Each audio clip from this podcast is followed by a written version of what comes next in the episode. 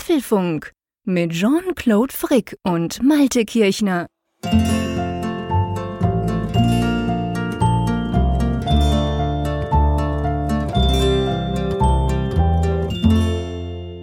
Apfelfunk 151 aufgenommen am Dienstag, 8. Januar. Wir sind einen Tag früher bei dieser Folge, als wir sonst aufnehmen. Das ist terminlichen Gründen geschuldet. Lieber Jean-Claude, wir hoffen ja, dass uns nicht irgendwie in den nächsten 24 Stunden zwischen dem Release oder zwischen der Aufnahme und dem Release dieser Folge noch etwas dann in die Quere kommt.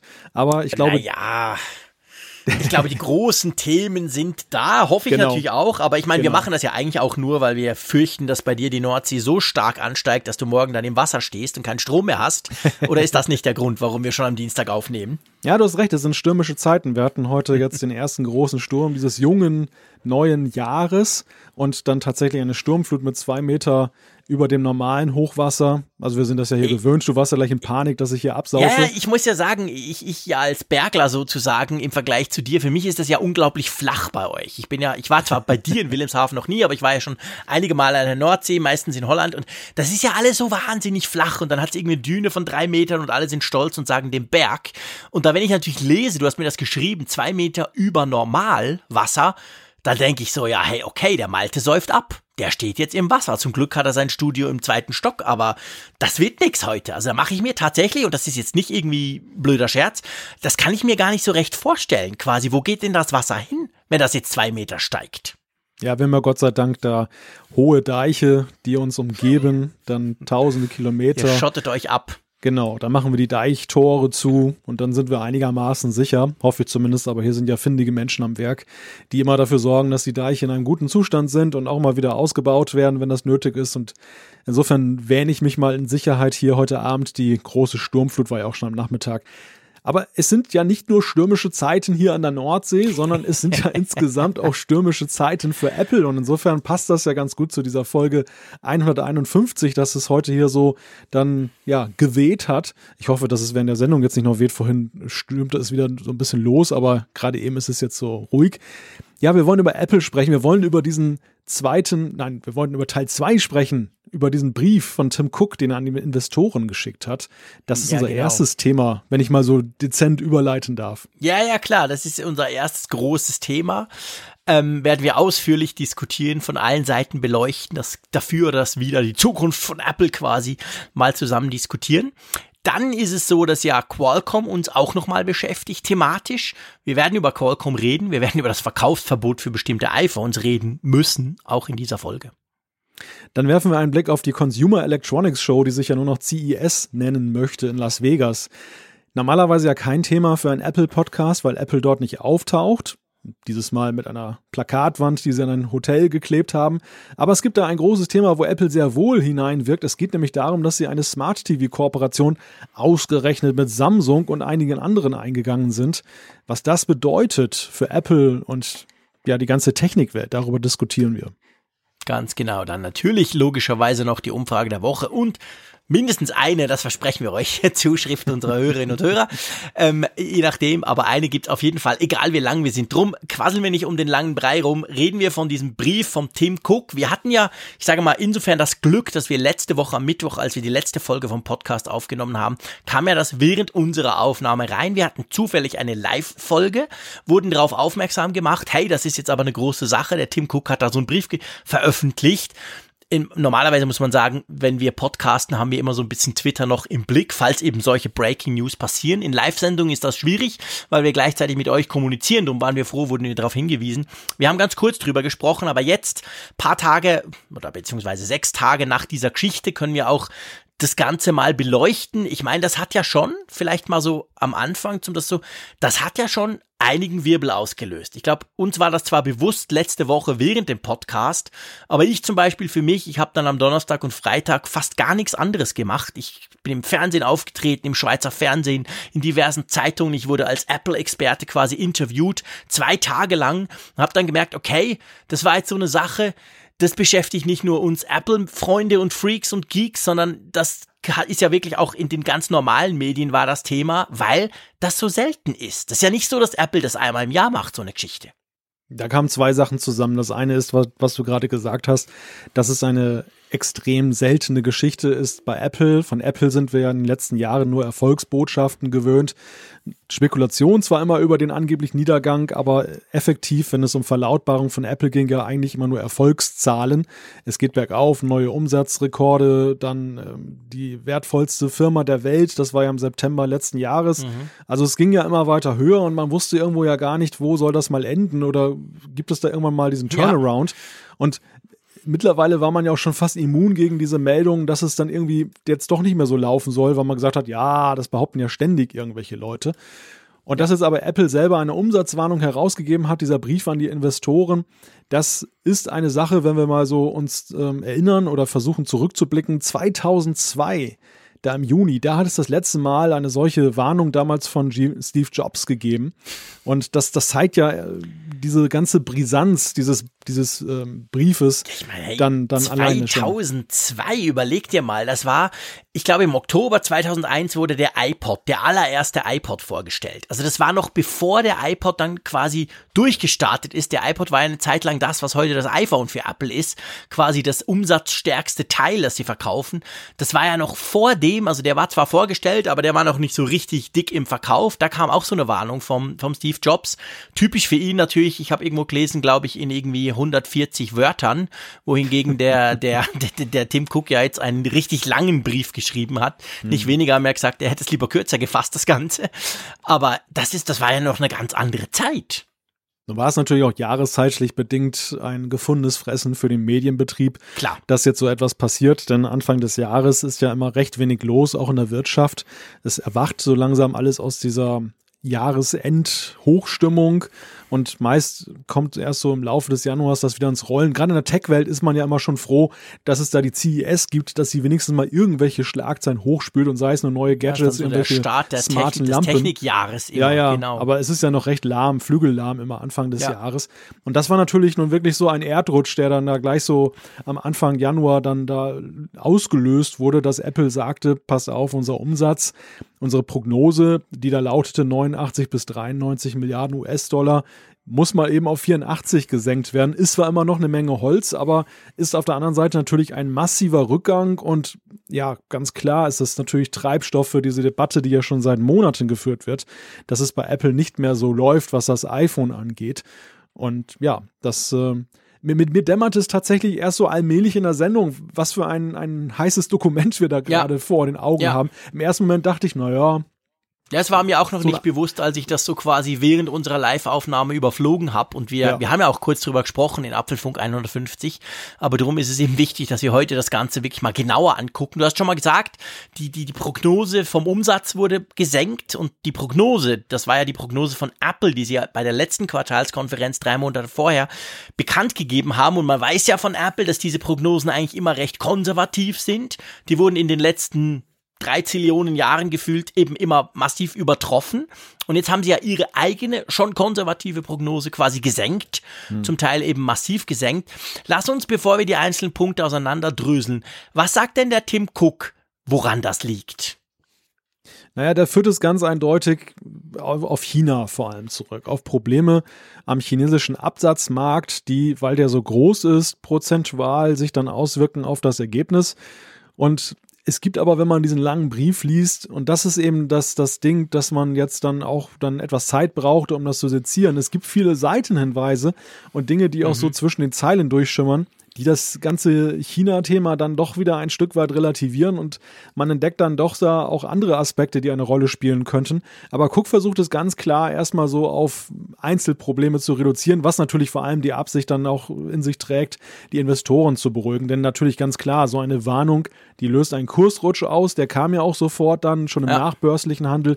Am nächsten Tag ging es dann munter runter da muss man natürlich etwas Balsam dann verstreuen. Da kann man nicht sagen, oh Gott, oh Gott, wir werden alle sterben, sondern Ja, klar. da muss man dann natürlich irgendwo versuchen, die Sache dann irgendwie dann ja mit einer positiven Perspektive zu versehen. Und es ist ja immer so, also in, in der Bankenwelt sagt man, eine gute Bilanz ist meist noch ein bisschen besser und eine schlechte etwas schlechter. Und das ist so ein geflügeltes Wort, was mir sofort dann so im Hinterkopf war, äh, als ich dann da so drüber nachdachte, was das denn jetzt eigentlich für eine Message ist. Gerade jetzt in, in Anbetracht der Tatsache, dass sie ja nach so vielen Jahren jetzt zum ersten Mal kam.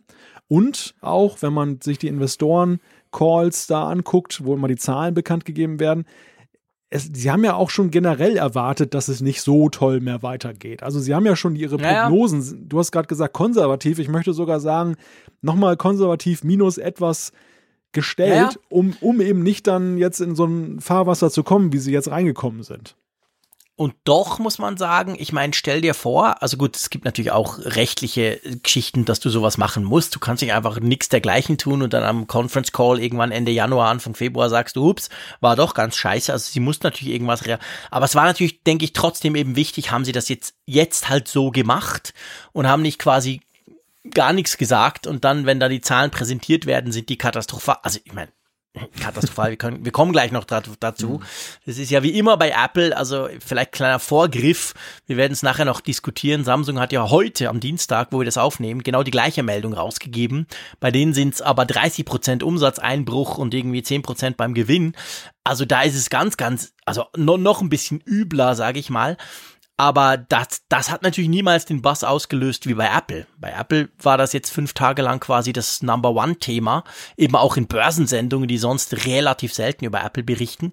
Und ähm, trotzdem, sie kam, glaube ich, nicht drum rum. Aber der Tim Cook hat ja nicht nur China. Ich, ich finde, es gab ja noch was anderes ganz Spannendes. Mhm. Der hat ja noch was zum Batterieaustauschprogramm gesagt, wo ich, als ich das so gelesen habe, wirklich aber auch erst am nächsten Tag in Ruhe, dachte ich so, Warum machst du das? Damit machst du doch in Anführungszeichen das ganze Jahr kaputt.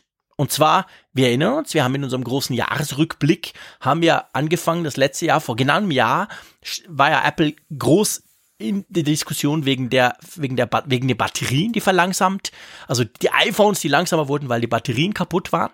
Da hat man ja Apple ganz viel vorgeworfen, es macht ihr extra und überhaupt und so. Und dann haben sie ja gesagt, nein, das war ja, it's not a bug, it's a feature, etc. Und dann haben sie dieses Batterieaustauschprogramm aufgelegt, quasi, wo du für ein Drittel des normalen Preises deinen Akku austauschen lassen konntest. Und jetzt kommt der Kim, Tim Cook, zehn, elf Monate später und sagt, na, scheiße, deswegen haben die Leute weniger iPhones gekauft. Und da könnte man ja sagen, ja, siehst du, also habt ihr eben doch früher das gemacht, damit die Leute mehr iPhones, also warum hat er das gemacht? Ja, wir haben gerade darüber gesprochen, dass ja dieser Brief ein, eigentlich eine vertrauensbildende Maßnahme sein soll. Also die Investoren sollen ja einerseits eben informiert werden über das, was passiert. Es gibt auch diese Informationspflichten, aber zugleich geht es ja eben auch darum, sie zu beruhigen. Es geht ja darum, dann eben dann, dass sie nicht den Glauben daran verlieren, dass Apple weiterhin mhm. erfolgreich ist.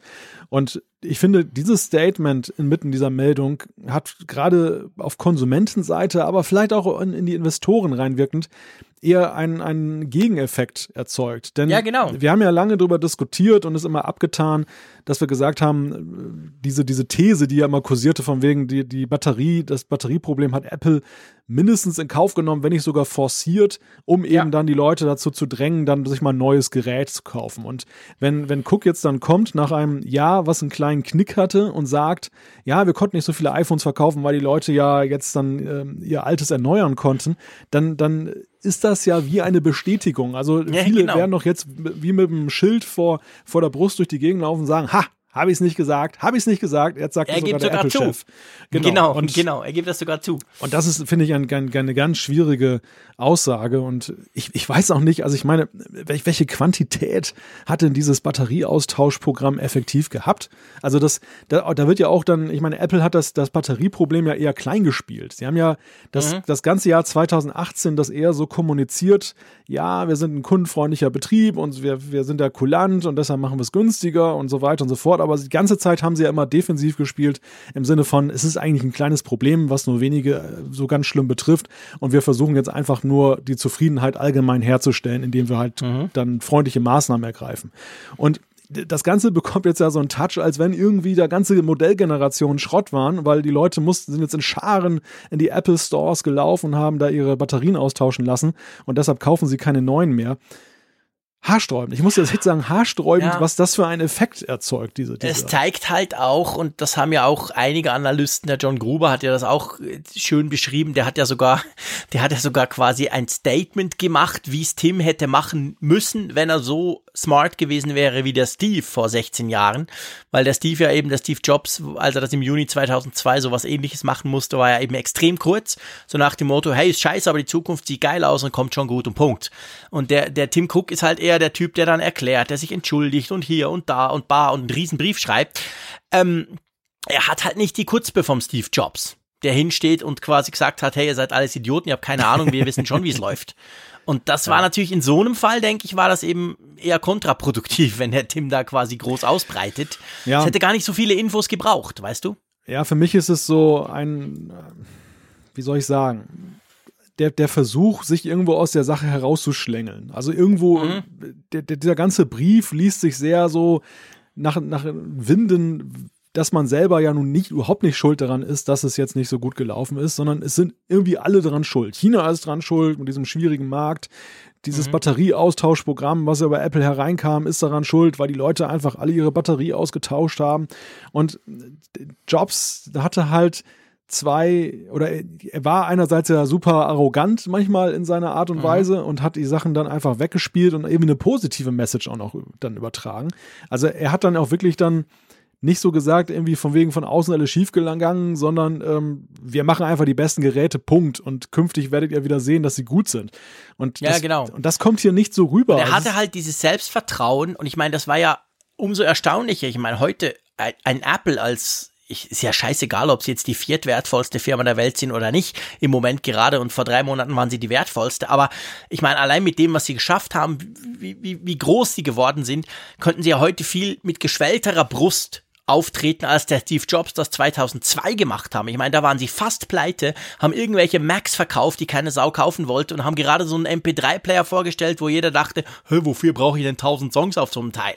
Also da waren sie ja eigentlich fast am Boden und da kommt halt der Steve Jobs und ist in seiner Arroganz und seiner, hey, es kommt gut, zu einem Zeitpunkt, wo das durchaus nicht klar war, weil ich meine, seien wir ehrlich, diese, diese Prognose jetzt, Apple geht ja nicht pleite. Auch wenn man das hätte lesen können, wenn man diese, diese über, diese schrillen Reaktionen ja halt, die das Ganze hervorgerufen hat, heute, wenn es um Apple geht, aber wir sind ja an einem ganz anderen Punkt. Ja, klar. Und umso erstaunlicher, wie, wie, ja, wie, wie der Tim dann halt auftritt. Aber ich glaube, das ist halt eine Frage, er ist halt einfach nicht der große Zampano, der vorne steht und sagt, hey, jetzt geht's aber aufwärts und in die Richtung geht's und geil und überhaupt. Das ist er halt einfach nicht. Ja, Tim Cook. Merkst du dann in solchen Momenten? Ich wundere mich da zwar, ich meine, den Brief hat er nicht er geschrieben. Ich wundere mich dann, wo, wo denn, also weißt du, quasi die Kommunikationsabteilung ist halt auch nicht mehr die gleiche wie noch vor vor paar Jahren unterm Steve Jobs, hm. weil da hätte man ja vielleicht was sagen können. Hm. Ja, ich, also Tim Cook haben wir ja in den letzten Jahren einige Male als Krisenmanager erleben dürfen. Wobei Krise natürlich ein großer Begriff ist. Also Krisen ja. im Sinne von äh, Apple-Krisen. nicht, nicht irgendwie existenzgefährdend, aber einfach imagemäßig. Und ja. ich finde, seine Stärken spielte er aus im Internen. Also er war wirklich so, dass ja. er, er hat ja, glaube ich, schon ein paar Themen augenscheinlich erkannt, die da draußen brannten. Dieses Thema Pro-Geräte, diese, die, diese Debatte um das MacBook Pro und der, und der Frage, wie das ausgestattet ist. Apple hat ja in vielerlei Hinsicht in den letzten Jahren dann nachgesteuert und dann ja. ja, auch das gemacht, was die Leute in der Diskussion gerne haben wollten. Nur Cooks Stärke ist es eher, das dann nicht zu kommunizieren, sondern es einfach zu machen. Einfach jetzt dann nachzusteuern, dann verkaufen sie es und irgendwie kriegen sie dann ja, das genau. wieder auf die Schiene. Das war ja bei dieser Batteriekrise ja eigentlich auch so gelaufen. Das haben sie ja auch dann mhm. jetzt nicht durch offensive Kommunikation, sondern einfach durch Taten haben sie das ganze Ding ja aus dem Weg geräumt. Sie haben das Batterieaustauschprogramm gemacht, sie haben die Software nachgebessert und dann ist es schnell wieder in Vergessenheit geraten, weil die Leute einfach zufrieden waren, dass da etwas getan wurde. Aber hier ist ja ein Punkt, hier kann er ja jetzt ja nicht sofort irgendetwas dann vom Stapel laufen lassen. Er muss jetzt erstmal dann irgendwie das erklären. Und Cook war nie der große Kommunikator. Das ist ja auch nicht auf den Keynotes. Ich meine, er hat ja, auf den, nee, bei den Keynotes ist, ja. hat er sein Ding gefunden. Er hat so sein, ja, seinen Groove irgendwie ge, ge, hingekriegt. Ja, er dass gibt er, ein bisschen den Rahmen. Genau, genau, er gibt den Rahmen, richtig. Er, er steht nicht im Fokus, sondern er ist ja. so, sozusagen der Moderator der Veranstaltung, der über allem so ein bisschen steht. Aber er hat seine Leute, die es dann eben charismatisch verkaufen. Und er, er war ja viel zu selten eigentlich in, in der Not, dass, dass er eben so eine wirkliche Krise jetzt dann managen muss. Und man sieht halt ganz klar auch, finde ich, dass es ihm nicht leicht fällt, dass, dass das ja. irgendwo. Ja. ja, und vor allem, ich meine, du siehst es, Keynote ist ein gutes Beispiel. ähm, bevor wir dann wieder zu den Hard Facts kommen. Aber Keynote ist ja das Beispiel, selbst da, da hat er ja Facts and Figures, da hat er Geräte, da hat er Updates, da hat er irgendwas, da hätte er ja eigentlich, quasi kann er aus dem Vollen schöpfen. Und das macht er auch nicht, das überlässt er seinen Leuten. Viel schwieriger ist es aber wenn er, ich meine, er kann ja jetzt nicht hinstehen, das haben wir ja gemerkt und das wissen wir auch, diskutieren wir gleich, er kann nicht hinstehen und sagen, hey, das ist die Lösung. Also, weil es gibt keine ganz einfache Lösung einfach so. Genauso wenig wie Steve Jobs die hatte im Juni 2002. Der wusste auch nicht, wird der iPod ein Erfolg, ein iPhone gab's noch nicht etc. pp. Also da war noch viel mehr unklar, aber es war ähnlich wie jetzt, sage ich mal. Aber der stand halt hin und hat quasi Kraft seiner Überzeugung und Kraft seines Charismas gesagt, hey, wir haben fantastische Produkte und das wird cool. Damit konnte er sogar die Börse manchmal mitreißen. Das kann natürlich der Tim Cook nicht. Und in so einer Situation, wo er quasi nicht intern was regeln kann, äh, ist er dann schon ein bisschen hilflos. Aber es ist halt erstaunlich, weil das war ja jetzt nicht ein Conference Call, wo ihn irgendein fieser Wall Street Journal Journalist irgendwie festgenagelt hat, sondern das war ja ein Brief, den er ja wahrscheinlich wochenlang haben die den intern gebastelt und dafür war er dann schon wirklich auch recht schlecht. Das muss man wirklich sagen. Es erstaunt mich. Ja, aber es ist natürlich. Das war keine Live-Situation, weißt du? Ja, es, es, ist eben, aber es ist eben auch eine stilistische Frage. Jobs hat ja, war ja ein, ein Freund des sich Fokussierens und der, der ja, des Minimalist Reduzierens. durch und durch. Ja, und das seine, und seine Message damals, die, die ja von, von der prozentualen Entwicklung her ja ähnlich dramatisch war wie die jetzige, war mhm. einfach, ich stelle das Problem dar, das sind die Zahlen, das ist das Problem. Und am Ende gibt er einem noch so einen Absatz mit, dass äh, wir tolle neue Produkte in der Entwicklung haben und dass wir dann positiv vorausschauen. Eigentlich auch ziemlich, ja. äh, ziemlich äh, schwammig geblieben in der Frage, ja, was, was er denn da hat. Und das, das, das hätte Cook ja auch machen können, aber irgendwie, ja, es, es erzeugt halt das Gefühl, wenn sich einer so windet und am Ende auch nicht wirklich eine positive Message rüberbringt, dass er eigentlich gar nichts in der Hinterhand hat. Das, genau. Jobs hat vielleicht auch damals gepokert. Der hatte auch nichts in der Hinterhand. Da der bin hatte, ich überzeugt von. Der hatte, der hatte auch noch nicht das iPhone so da fertig im Schrank. Nein, aber nix. Der, das, der hat es einfach gemacht und, und, ja. Cook, und Cook macht das hier an dieser Stelle nicht, obwohl er ja, und das, da kommen wir auch gleich noch drauf zu sprechen, ja sehr wohl strategisch schon so ein paar Sachen in der Hinterhand hat, die vielleicht jetzt nicht das, die, die iPhone-Umsätze ersetzen können, aber ja zumindest eine interessante Perspektive aufwerfen. Nämlich die Frage ja. der Services, die wir ja auch ja, ich meine, das ist ja nichts Neues. Wir haben das ja immer wieder in den letzten Jahren, wenn wir diese Quartalsergebnisse ausgewertet haben, hier betont, wie dieser Umsatzanteil ja rapide wächst und, und solide auch sich entwickelt. Und es ist ja nicht so, dass es so aussichtslos ist im Sinne von, ja, wenn das iPhone sich nicht mehr verkauft, dann geht für Nein. Apple die Welt unter. Und, Und es ist auch nicht so, dass Apple das jetzt erst heute merkt, so nach dem Motto, oh shit, ja. das iPhone läuft nicht mehr so gut, was machen wir denn jetzt? Die haben ganz viele Sachen, wo sie dran sind, die, die natürlich noch nicht diese 60 Prozent vom iPhone im Moment ausmachen, die aber für die Zukunft auch ganz positiv stimmen. Aber lass uns mal, ich meine, es ist ja ein, das muss man ganz klar sagen, China vielleicht zuerst die China-Sache. China ist natürlich ein Punkt, wir haben das auch schon gesehen. Das sind nicht die ersten Quartalszahlen, wo China nach unten oder nach oben einen recht großen Effekt hat. China ist ein extrem schwieriger, extrem volatiler Markt. Der kann mal durch die Decke gehen. Apple war ja eine der ersten Firmen, die es eigentlich in China geschafft hat, aus dem Westen im Smartphone-Bereich wirklich also Traktion zu kriegen. Die haben die haben das eigentlich gut gemacht. Nachteil aber, wenn es dann nicht mehr gut läuft und du eigentlich, was war es, glaube ich, 30 Prozent oder so machen sie aus China, dann hast du natürlich dann ein größeres Problem. Also China ist, ist ein schwieriger Faktor, bei allen ja. Und dadurch, dass Apple dort im Verhältnis recht groß war, eine Zeit lang oder werden konnte, fällt es jetzt natürlich umso mehr zurück, wenn es jetzt im Moment dort große Probleme gibt. Das ist sicher ein Punkt. Die Frage, die sich da natürlich so ein bisschen stellt, ob die Strategie so stark auf China zu setzen, nach dem Motto, das ist noch ein Wachstumsmarkt, den müssen wir jetzt unbedingt knacken, ob die halt, die ist halt sehr riskant, sagen wir es mal so. Ich will jetzt nicht sagen, ob sie falsch ist oder nicht, aber die ist für Apple sehr riskant. Das sieht man jetzt einmal mehr. Das ist nicht nur für Apple riskant, ich glaube, es ist für alle riskant. Der, der, der Punkt ist, dass einfach dort noch, noch Luft nach oben ist. Ich glaube, ja, diese, die, die, drum rum. diese Adressieren der Schwellenländer, es sind sehr große Märkte, weil sie einfach unglaublich viele Menschen haben. Zwar nicht alle jetzt, die so viel Geld haben, sich ein iPhone kaufen zu können, mhm. aber selbst die, die das Geld haben, sind in der Relation immer noch sehr viele. Und ja es sind halt Märkte, die auch noch nicht so vollständig erschlossen sind. Das Problem in Europa ist ja zum Beispiel, dass hier ein, ein Sättigungseffekt da ist. Ja. Klar, du kannst immer wieder mal ein paar Prozentpunkte abknapsen von den Mitbewerbern. Du kannst mal ein gutes iPhone ja hinlegen. Aber sagen wir mal ehrlich, so in den letzten Jahren der Fokus ist doch immer mehr abgerückt von Europa und auch von den USA teilweise. Einfach weil diese Märkte dermaßen gesättigt sind, was Smartphones angeht und die Verbraucher ja auch immer lahmer werden bei der Frage, ja, wann sie upgraden.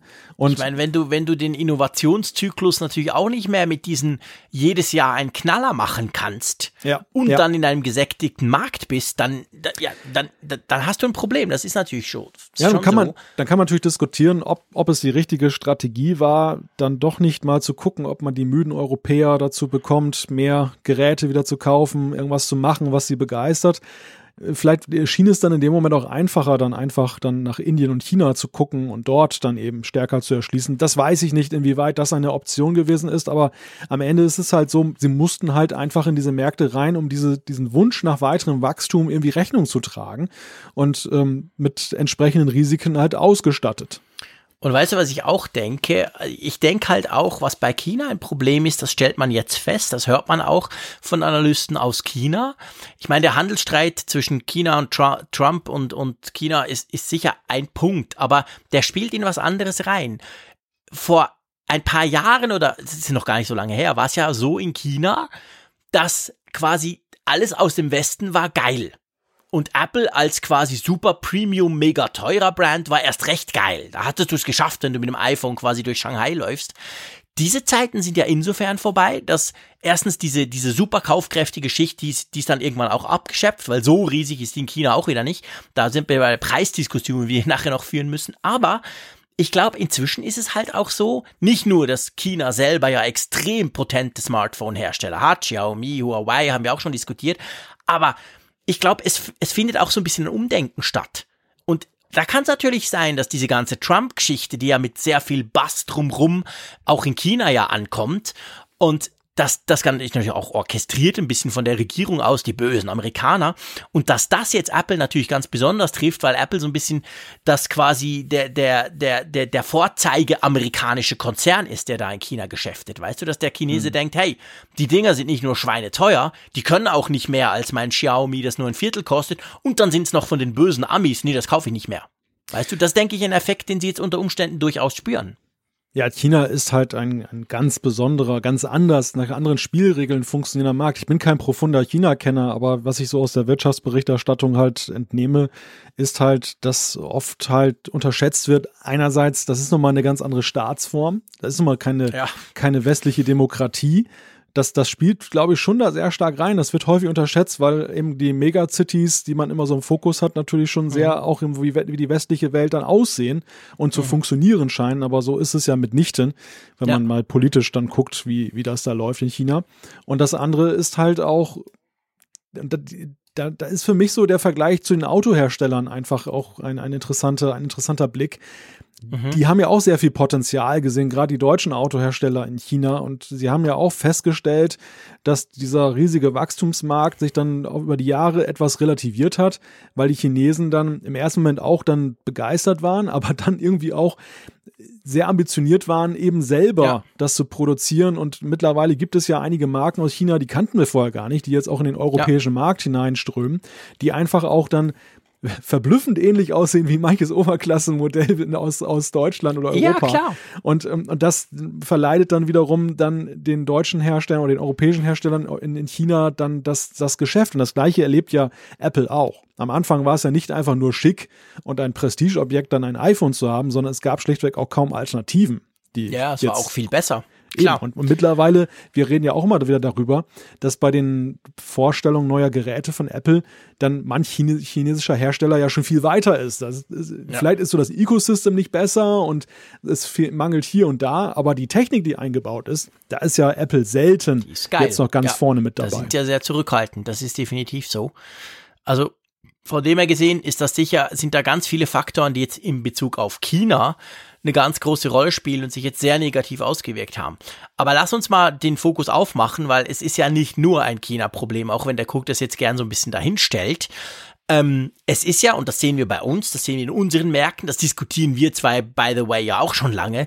Es ist ja auch ein Punkt, man stellt fest, dass die Leute seltener ihre Smartphones wechseln Nicht, weil sie jetzt für 29 Euro eine neue Batterie einbauen können, sondern weil sie einfach gemerkt haben, hey, mein iPhone 7 ist doch noch super geil. Ich kann doch noch ein Jahr, zwei länger damit, damit fahren. Das hören wir auch immer wieder in den Zuschriften, die wir ja kriegen.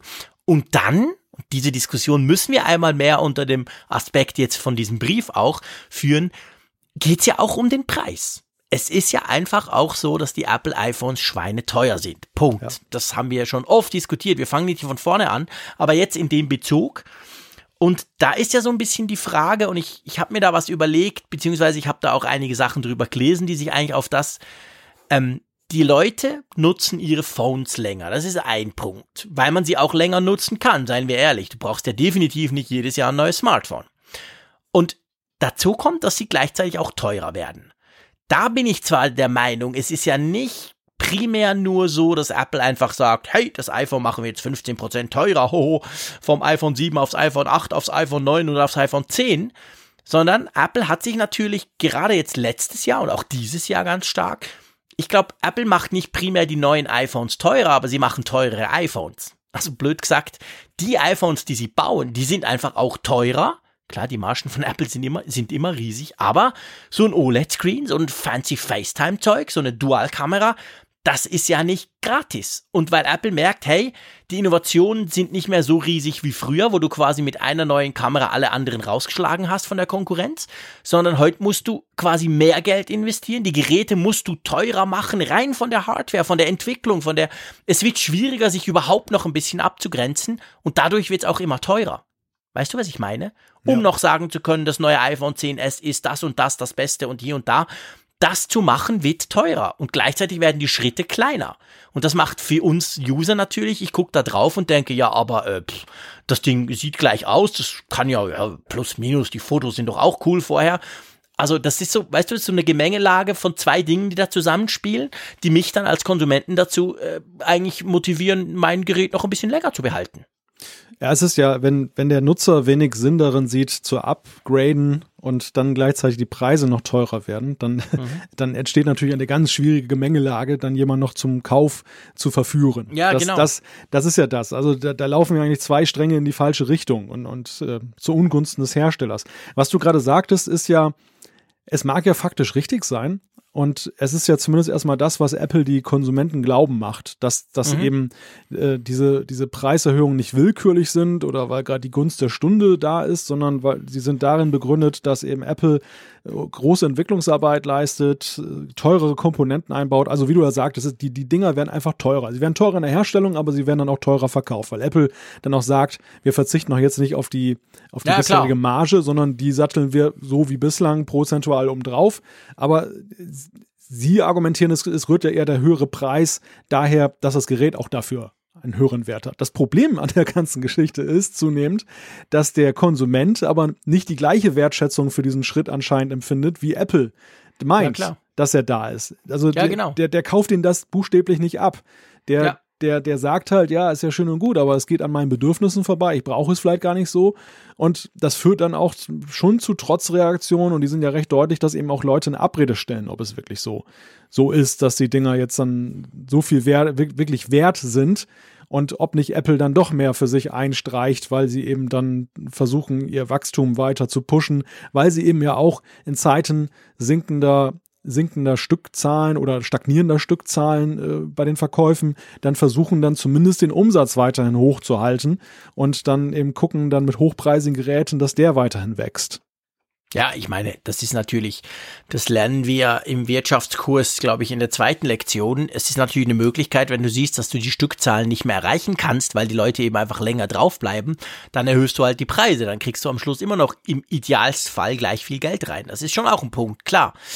Aber die Frage ist jetzt, was macht Apple damit? Oder was könnte Apple damit machen? Wobei man sagen muss, sie sind ja schon dran. Weil die Frage ist ja letztendlich, okay, Apple muss sich darauf einstellen und nicht nur Apple. Also das ist ja bei anderen auch so eben. Samsung ist jetzt ein Beispiel, weil die auch gerade so eine Gewinnwarnung rauspushen mussten heute.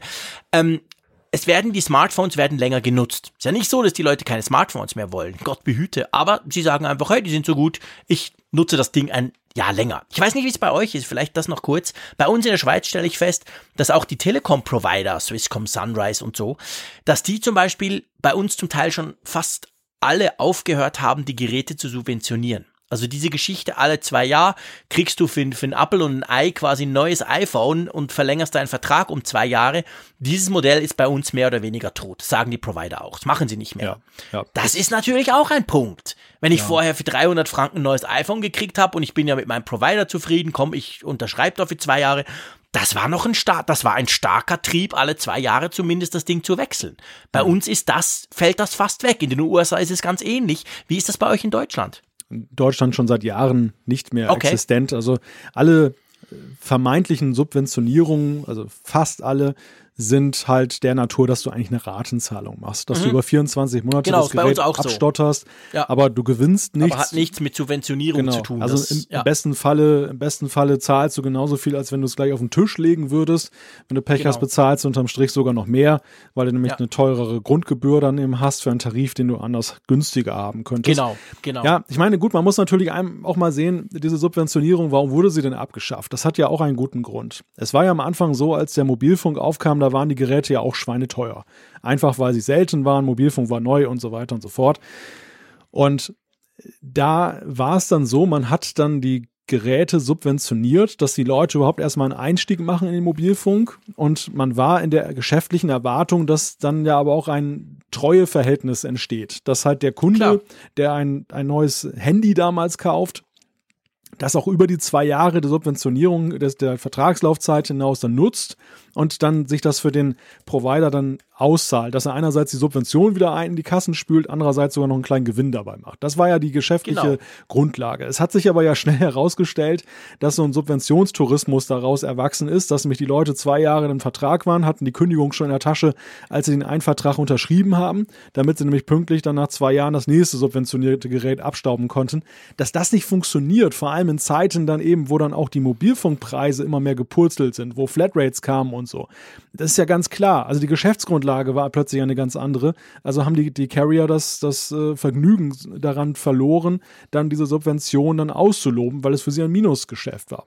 Ich weiß allerdings nicht, also Cook spricht das ja auch in diesem Brief ein wenig an, ist ja auch irgendwo von Subventionen die Rede. Für mich ist der, ist der Zug aber schon lange abgefahren. Also ich sehe das hier in Deutschland nicht jetzt als plötzlich aufkommendes neues Phänomen. Oh Gott, das wird nicht mehr subventioniert Nein, und deshalb werden weniger iPhones verkauft. Bei uns ist es in den letzten zwei, drei Jahren weggebrochen, sage ich mal. Ja, so ungefähr, mindestens schon, mindestens schon in Deutschland. Und in den USA kann es sein, dass es ein bisschen erst seit, ja, wobei auch schon seit zwei Jahren, weil Apple selber fängt ja auch seit zwei Jahren an.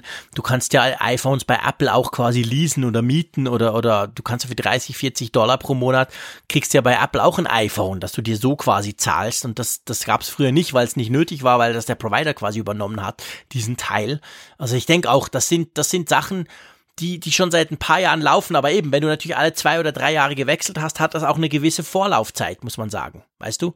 Viele Leute haben noch einen Vertrag und jetzt merken sie langsam, oder letztes Jahr haben sie langsam gemerkt, okay, den neuen, den muss ich nicht fix abschließen, ich krieg ja nichts, also behalte ich mein Smartphone und gucke sonst mal rum.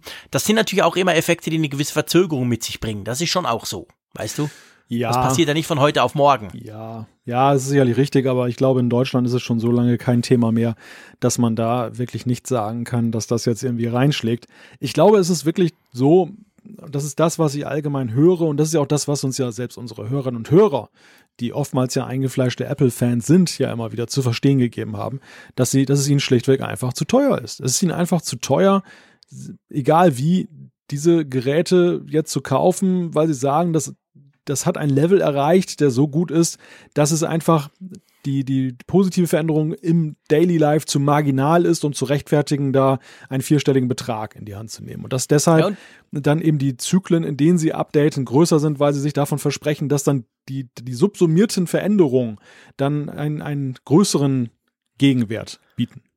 Ja, ich glaube, es ist eben diese, es ist genau diese Kombination und die schlägt immer mehr zu. Es ist die Kombination aus einerseits ist es mir zu teuer, klar, das lesen wir viel. Andererseits ist es eben, sind die inzwischen so gut, dass, dass der Leidensdruck kleiner geworden ist. Ich meine, hey, das erste iPhone hat 600 Dollar gekostet und der Vertrag 120 Dollar pro Monat. Das war umgerechnet, wenn du guckst, wo wir heute stehen, war das genauso teuer. Das war nicht so, dass das iPhone früher viel, viel günstiger war.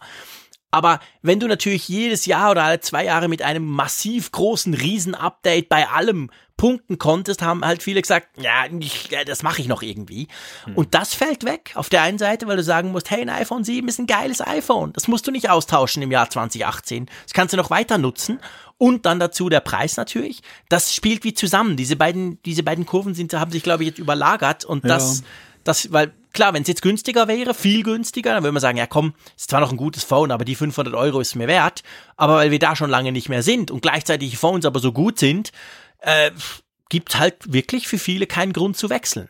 Ja gut, wir aber lass uns wir haben eine Kurve Ja. gesehen. Wir haben eine Kurve gesehen, weil du gerade das erste iPhone nanntest. Es war natürlich so, das erste Gerät war absurd teuer. Vor allem eben teuer in der, der Verwendung, weil du einen entsprechenden Vertrag brauchtest. Es gab damals dieses Exklusivpartnermodell, wo dann nur eine Telco das überhaupt dann halt dann angeboten hat. Die hat natürlich einen irrsinnig teuren Vertrag daran gekoppelt. Ja. Und das war natürlich dann äh, aus heutiger Sicht kann man sagen, hat sich doch gar nicht verändert. Aber so, so einfach war es ja nicht. Es gab ja eine, eine Phase dazwischen, eine Kurve, die ja dann schon nach unten ging. In der Öffnung eben Ja, gegenüber anderen. Netzbetreibern, in der Frage, dass die Geräte, weil es plötzlich ein Massenmarkt war, dann ja doch dann im Vergleich dann äh, günstiger geworden sind. Und da hat ja auch diese, diese ganze Sache immer mehr Fahrt aufgenommen. Naja, Bis hin iPhone zu einem 3 Punkt- GS, 4, 4S und 5, Richtig, so, so bis- dort rum, genau. Genau, bis hin zu einem Punkt und dann hat Apple ja auch schnell die Kurve genommen, weil sie auch, glaube ich, gar nicht wollten, das Massengerät zu sein. Sie, sie wollten ja schon irgendwie das Besondere bleiben, haben sie dann ja allmählich angefangen, eben wertigere Geräte zu bauen und gleichzeitig damit ja auch das Niveau der, der Preis, der Hoch, die Hochpreisigkeit sozusagen dann einzuführen.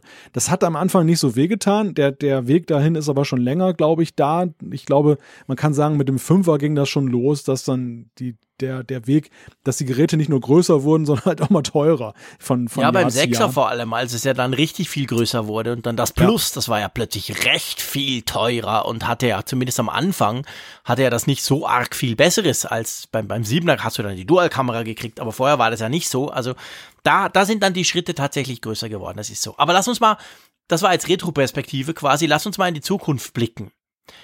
Apple hat ja jetzt schon ein paar Möglichkeiten. Ist ja erstens nicht so, dass sie keine iPhones mehr verkaufen, definitiv nicht. Aber sagen wir mal weniger und die Leute behalten die Dinger länger. Was kannst du tun? Oder wo, wo hat Apple ja schon angefangen? Du hast am Anfang mal erwähnt, wo es darum ging, es gibt ja da diese Service-Sparte. Hm. Ja, Apple hat ja in den letzten Jahren immer mehr den Bereich der Services und der ist ja sehr breit gefächert. Das, das kann man ja nicht mal auf ein Produkt reduzieren. Das geht von der iCloud über Apple Music, über iTunes, über alles Mögliche, was dann eben dann halt als Nutz, nutzbares Produkt noch dazukommt zu den Geräten, die man da- hat. Und das wächst beständig über die ganzen Jahre. Das, das ist ja schon ein recht wichtiger Bereich geworden. Ja, und ich denke, und weißt du, ich, ich denke, Apple hat gleichzeitig, ich weiß nicht, das war mit dem Brief oder war das nachher sogar? Ich bin nicht mehr ganz so sicher, aber sie haben ja gesagt, sie haben jetzt deutlich über eine Milliarde iOS-Geräte, die im Moment im Umlauf sind und aktiv sind quasi. Wenn du Mac dazu rechnest, sind es, glaube ich, 1,4 oder so. Und ich meine, das ist ja eine gigantische Basis. Das ist ja ein Riesending. Also damit kannst du ja genau mit dieser Service-Sparte Business machen. Und ich finde zum Beispiel die Apple Watch da eigentlich ganz spannend. Klar ist die rein vom Preis her und so auf einem anderen Niveau, aber man liest schon, jetzt schon seit, nicht erst seit zwei, drei Monaten, schon länger, die, das ist ja ein Renner. Das Ding läuft extrem gut. Und das kannst du ja nur haben mit dem iPhone. Also sprich, das adressiert ja nur diese 1, egal wie viel Milliarden potenziellen Geräten, an denen du es überhaupt erst nutzen kannst. Und das finde ich ist schon so ein Produkt, man könnte auch die AirPods nehmen, ohne bevor wir jetzt auf Dienst und Software kommen, die ja genau das machen. Quasi, wie kannst du aus der bestehenden Basis, wie kannst du denen was geben, wo sie nochmal Geld dafür ausgeben, wenn sie eben nicht ihr Smartphone wechseln wollen.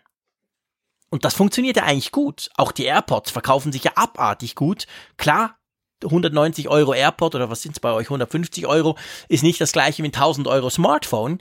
Aber da sieht man schon, in welche Richtung es geht. Und weißt du, ich denke, ich denke eigentlich, dass Apple das schon länger weiß. Sie sehen das ja auch, dass sie die Geräte, dass sie weniger Geräte verkaufen, aber dass sie auch strategisch in die Richtung wollen, dass sie mit dieser großen, breiten Basis von Nutzern jetzt mehr machen wollen.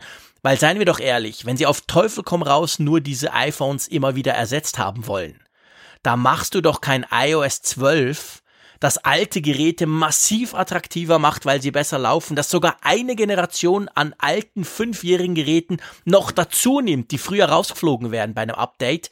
Das würdest du doch nicht tun, wenn dir nicht wichtig ist, dass diese eine Milliarde, ich bleibe jetzt mal bei der Zahl, super happy sind mit ihren Geräten. Hm. Ja, sicherlich. Also ich, der, der Weg hin zu den Diensten wurde ja damals schon, wenn auch holperig, begonnen mit dieser ganzen Mobile Me-Geschichte. Und ja, genau. Man, man hat es damals ja fast verschenkt, weil man die Leute anfüttern wollte, begeistern wollte für diesen Cloud-Gedanken. Man musste ja erstmal ja ein Bedürfnis schaffen, weil zu der genau. Zeit die Leute das gar nicht gewöhnt waren, dass man etwas in der Cloud speichern kann. Das ging ja auch übel Son schief am Anfang. Ging auch übel schief, genau, lief ja auch nicht so toll, aber überhaupt der, der Gedanke, der ja schon in den 90er Jahren existierte mit diesem NC damals von Sun Microsystems, die ja den PC ersetzen wollten, auch durch so eine Art Terminal-Server-Rechner. Mhm. Und, und das, es verfing nicht, was natürlich viele Faktoren hatte, Konnektivität, also Breitband und so weiter und so fort. Und dann war halt der Punkt gegeben, wo Apple sagte, komm, jetzt hat, ist es ein Geschäftsmodell und haben sie aufgemacht und sie haben es ja über die Jahre wirklich konsequent ausgebaut. Angefangen von dem Relaunch zur iCloud hin, aber vor allem auch ja im Bereich der Mediendienste und auch der, der App Store, wobei der App Store ja eher eine Eigendynamik angenommen hat, die selbst, glaube ich, Apples Erwartungen positiv äh, übertroffen hat bei weitem. Und all das, das ganze Geschäft ist ja massiv gewachsen. Mhm. Man kann natürlich sagen, dass iOS 12 vielleicht der strategische Schritt war, zu sagen, okay, jetzt ziehen wir die Handbremse in der Smartphone-Entwicklung und ähm, ja, genau. denkt denk nicht mehr nur an die neuen Geräte oder denkt nicht mehr in der Kategorie, dass der, wir vom Benutzer erwarten, neue Geräte zu kaufen, um weiterhin teilzuhaben, sondern dass wir letztendlich hier sagen, hier ist ein Plateau erreicht, auf dem wir jetzt genau. uns breit machen und sagen, ähm, Reichweite ist wichtiger als dann eben Geräteverkäufe. Es gibt ja nicht wenige, die sagen, es muss so ein bisschen ähnlich diese Transformation. Ich denke zwar nicht, dass sie so krass laufen muss, wie ja bei Microsoft. Microsoft war ja jahrzehntelang darauf angewiesen, dass der PC-Markt super gut läuft, damit sie ihr Windows verkaufen können und ihr Office. Und dann irgendwann haben sie gemerkt, oh shit, das läuft nicht mehr gut. Die Leute haben ihre PCs auch viel länger, weil die Dinger sind sowieso auch so gut. Die haben ja ein ähnliches Problem gehabt, aber es ist schon ein bisschen länger her. Hm. Und heute ist ja Microsoft sozusagen ein Cloud-Anbieter, salopp gesagt, mit, die mit Services ihr Geld verdienen und nicht mehr mit diesen Updates, die sie verkaufen können in die in ähnliche, jetzt konnten sie aber auch erst davon dann gut leben und ich glaube im Moment ist doch Microsoft oder nee, ist Amazon seit gestern glaube ich die die wertvollste Firma und dann glaube ich Microsoft. Also, die sind ja wirklich wieder wieder on top jetzt mal rein börsentechnisch gesehen und das haben sie erreicht, aber natürlich das kannst du erst machen, wenn du mal eine wirklich große Basis hast. Wenn blöd sagt, jeder das hat, ist natürlich beim iPhone nicht so, aber eben, ich komme wieder mit der Milliarde, damit kannst ja. du arbeiten. Übrigens interessanter Hinweis, weil du gerade diese beiden Namen Amazon und, und Microsoft genannt hast. Beide ja sehr erfolgreich, vor allem mit eben solchen virtuellen Produkten. Also Amazon mhm. eben mit als Cloud-Anbieter, Microsoft ja auch in der, in der Dienstleistungssparte. Gar keine Geräthersteller, die momentan da besonders hoch gehandelt werden. Stimmt, und Apple Google war ist, da. glaube ich, drei, gell? Ja, genau. Richtig. Und, und Apple, ist, glaube ich, vier. Ja. Apple, Apple war da so der absolute Exot als Hardware-Verkäufer ja. primärer. Und ja. das, das zeigt ja auch vielleicht, wo da die Reise hingeht geht. Andererseits ist es ja auch so, muss man auch ganz klar sagen, Apple hat ja nicht nur eben in seiner eigenen in seinem eigenen Line-up geguckt, in seinen, bei seinen eigenen Produkten, dass möglichst viel Reichweite ist, sondern sie sind ja auch durchaus für Apple ungewöhnliche Wege gegangen, haben Apple Music für Android geöffnet, sind jetzt auf Alexa unterwegs, sie, sie sind ähm, mit der iCloud für Windows da. Also es ist ja auch so, dass ja dieses geschlossene Ecosystem dann vielfach auch verlassen wurde oder eben kleine Türchen aufgemacht wurden, um eben die Reichweite dieser, dieser Dienstleistungsprodukte zu erhöhen. Und wir sprechen ja später auch noch über diese Sache mit jetzt jetzt mit den Smart TVs, das ist ja auch noch so ein, mhm. so ein mhm. Schritt, ganz eindeutiger Schritt in diese Richtung. Riesenschritt, ja. Also ganz klar, die, die, und na gut, es ist nichts Prophetisches, wir haben es ja immer wieder festgestellt, das Services-Geschäft ist für Apple eine ganz große Sache. Die Frage ist ja, wie sehr glauben Sie daran? Wie sehr glauben Sie daran, dass das jetzt der, der Haupteckpfeiler sein kann oder werden kann? Und äh, fahren Sie nicht möglicherweise eine Strategie, die auf mehreren Füßen steht. Und Doch, ich denke schon. Also sie werden sich nicht ja, so radikal sind, da, da neu sind, erfinden, wie das Microsoft gemacht ja, hat. Da, da sind wir nämlich gleich beim nächsten Gedanken, der ja auch jetzt auf dieser interessanten Analyse fußt, die der MG Siegler da äh, gemacht hat. Die, wir verlinken das auch in den Show Notes. Der da eben auch wieder den Gedanken brachte mit dieser Apple Flatrate das iPhone mhm. as a Service sozusagen, dass, dass du, dass, dass Apple das selber in die Hand nimmt, dass du eben eine Art äh, Flatrate zahlst und dafür immer dann in den Genuss der neuesten Geräte kommst, was natürlich für Apple auch zwei Fliegen mit einer Klatsche dann ähm, erschlagen würde, nämlich einerseits der Upgrade-Müdigkeit etwas entgegenwirken würde und ja, zum anderen dann eben dann auch das Preisproblem dann relativiert, weil da nicht mehr so diese ganz große Hürde alle zwei Jahre im Wege steht, sondern die Leute permanent viel Geld ausgeben, was sie aber dann eben vielleicht als ähm, möglicher oder als, als ähm, humaner empfinden. Ja, ich meine, so ein, so ein Apple Prime, so wird's ja zum Teil verglichen, weil es gibt das Amazon Prime, wo ganz viel inkludiert ist quasi. Ähm, ich meine, Sie haben ja schon angefangen. Es, es gibt ja eben, in den, ich weiß gar nicht, gibt es das bei euch in Deutschland? Kann man bei euch bei Apple direkt so ein iPhone auch einfach mieten? Bei uns in der Schweiz kann man das nicht. Bei uns musst du es quasi nein, kaufen nein, nein, oder eben über den. Provider. Eben, gell, es gibt es nur in den USA. Da kannst du ja quasi in den Apple Store gehen, sagen, hey, ich will einen 10S Max. Dann sagt der, okay, kein Problem, kostet 35 Dollar pro Monat, go. Und dann kannst du natürlich dann innerhalb dieser Laufzeit auch mal irgendwann wechseln, sagen, ich nehme das nächste, etc. Und bei Prime, bei dieser Idee würde es ja darum gehen, dass man nicht nur das Gerät hat, sondern eben noch Full iCloud, schieß mich tot, ganz viel Speicher, etc. pp. Vielleicht diese neue Netflix-Konkurrenz, Videogeschichte, einfach alles zusammen, Apple Music, all die Dinge zusammengefasst zu einem fixen Preis und da musst du dich um das nicht mehr kümmern. Also ich denke, das ist schon ein spannender Gedanke. Wir kommen nachher dazu, wenn es um diese Apple TV-Geschichten geht und Samsung und andere Fernseher, die natürlich auch so ein bisschen in diese Richtung zeigen, dass sich Apple da quasi ein bisschen auf, ähm, ein bisschen, bisschen öffnen muss. Ein Punkt vielleicht noch, wenn es recht ist für dich, bevor wir dann das Thema wechseln. Ähm, äh, übrigens, du, noch was. Du hast mich vorhin gefragt oder du hast die Frage gestellt, wie ernst ist Apple das Ganze mit diesem Service-Gedanken? Da ist mir gerade sowas durch den Kopf geschossen. Es ist sicher so, dass sie mehrgleisig fahren. Ich glaube, da sind wir uns einig, oder? Ja. Aber auf der anderen Seite, wie ernst es ihnen ist, wenn ich jetzt gucke, dass du out of the box, wenn ich ein 1500 Euro Smartphone wie das iPhone 10s Max in der Full, Full Ausbaustufe kaufe, kriege ich auch 5 GB iCloud Speicher dazu.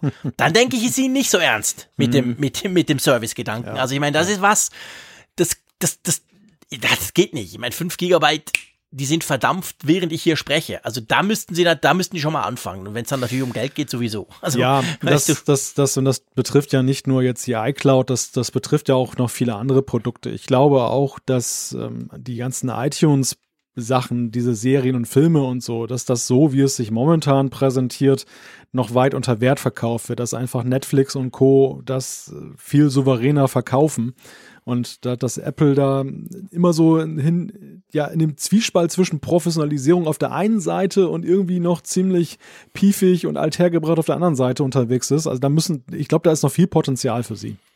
Ja, das ist definitiv so. Da gibt es verschiedenste Möglichkeiten und ich meine, die Verquickung bei, bei so, so einem Abo quasi zwischen Hardware und, und Diensten und je mehr, desto besser, da macht es attraktiver, das Angebot.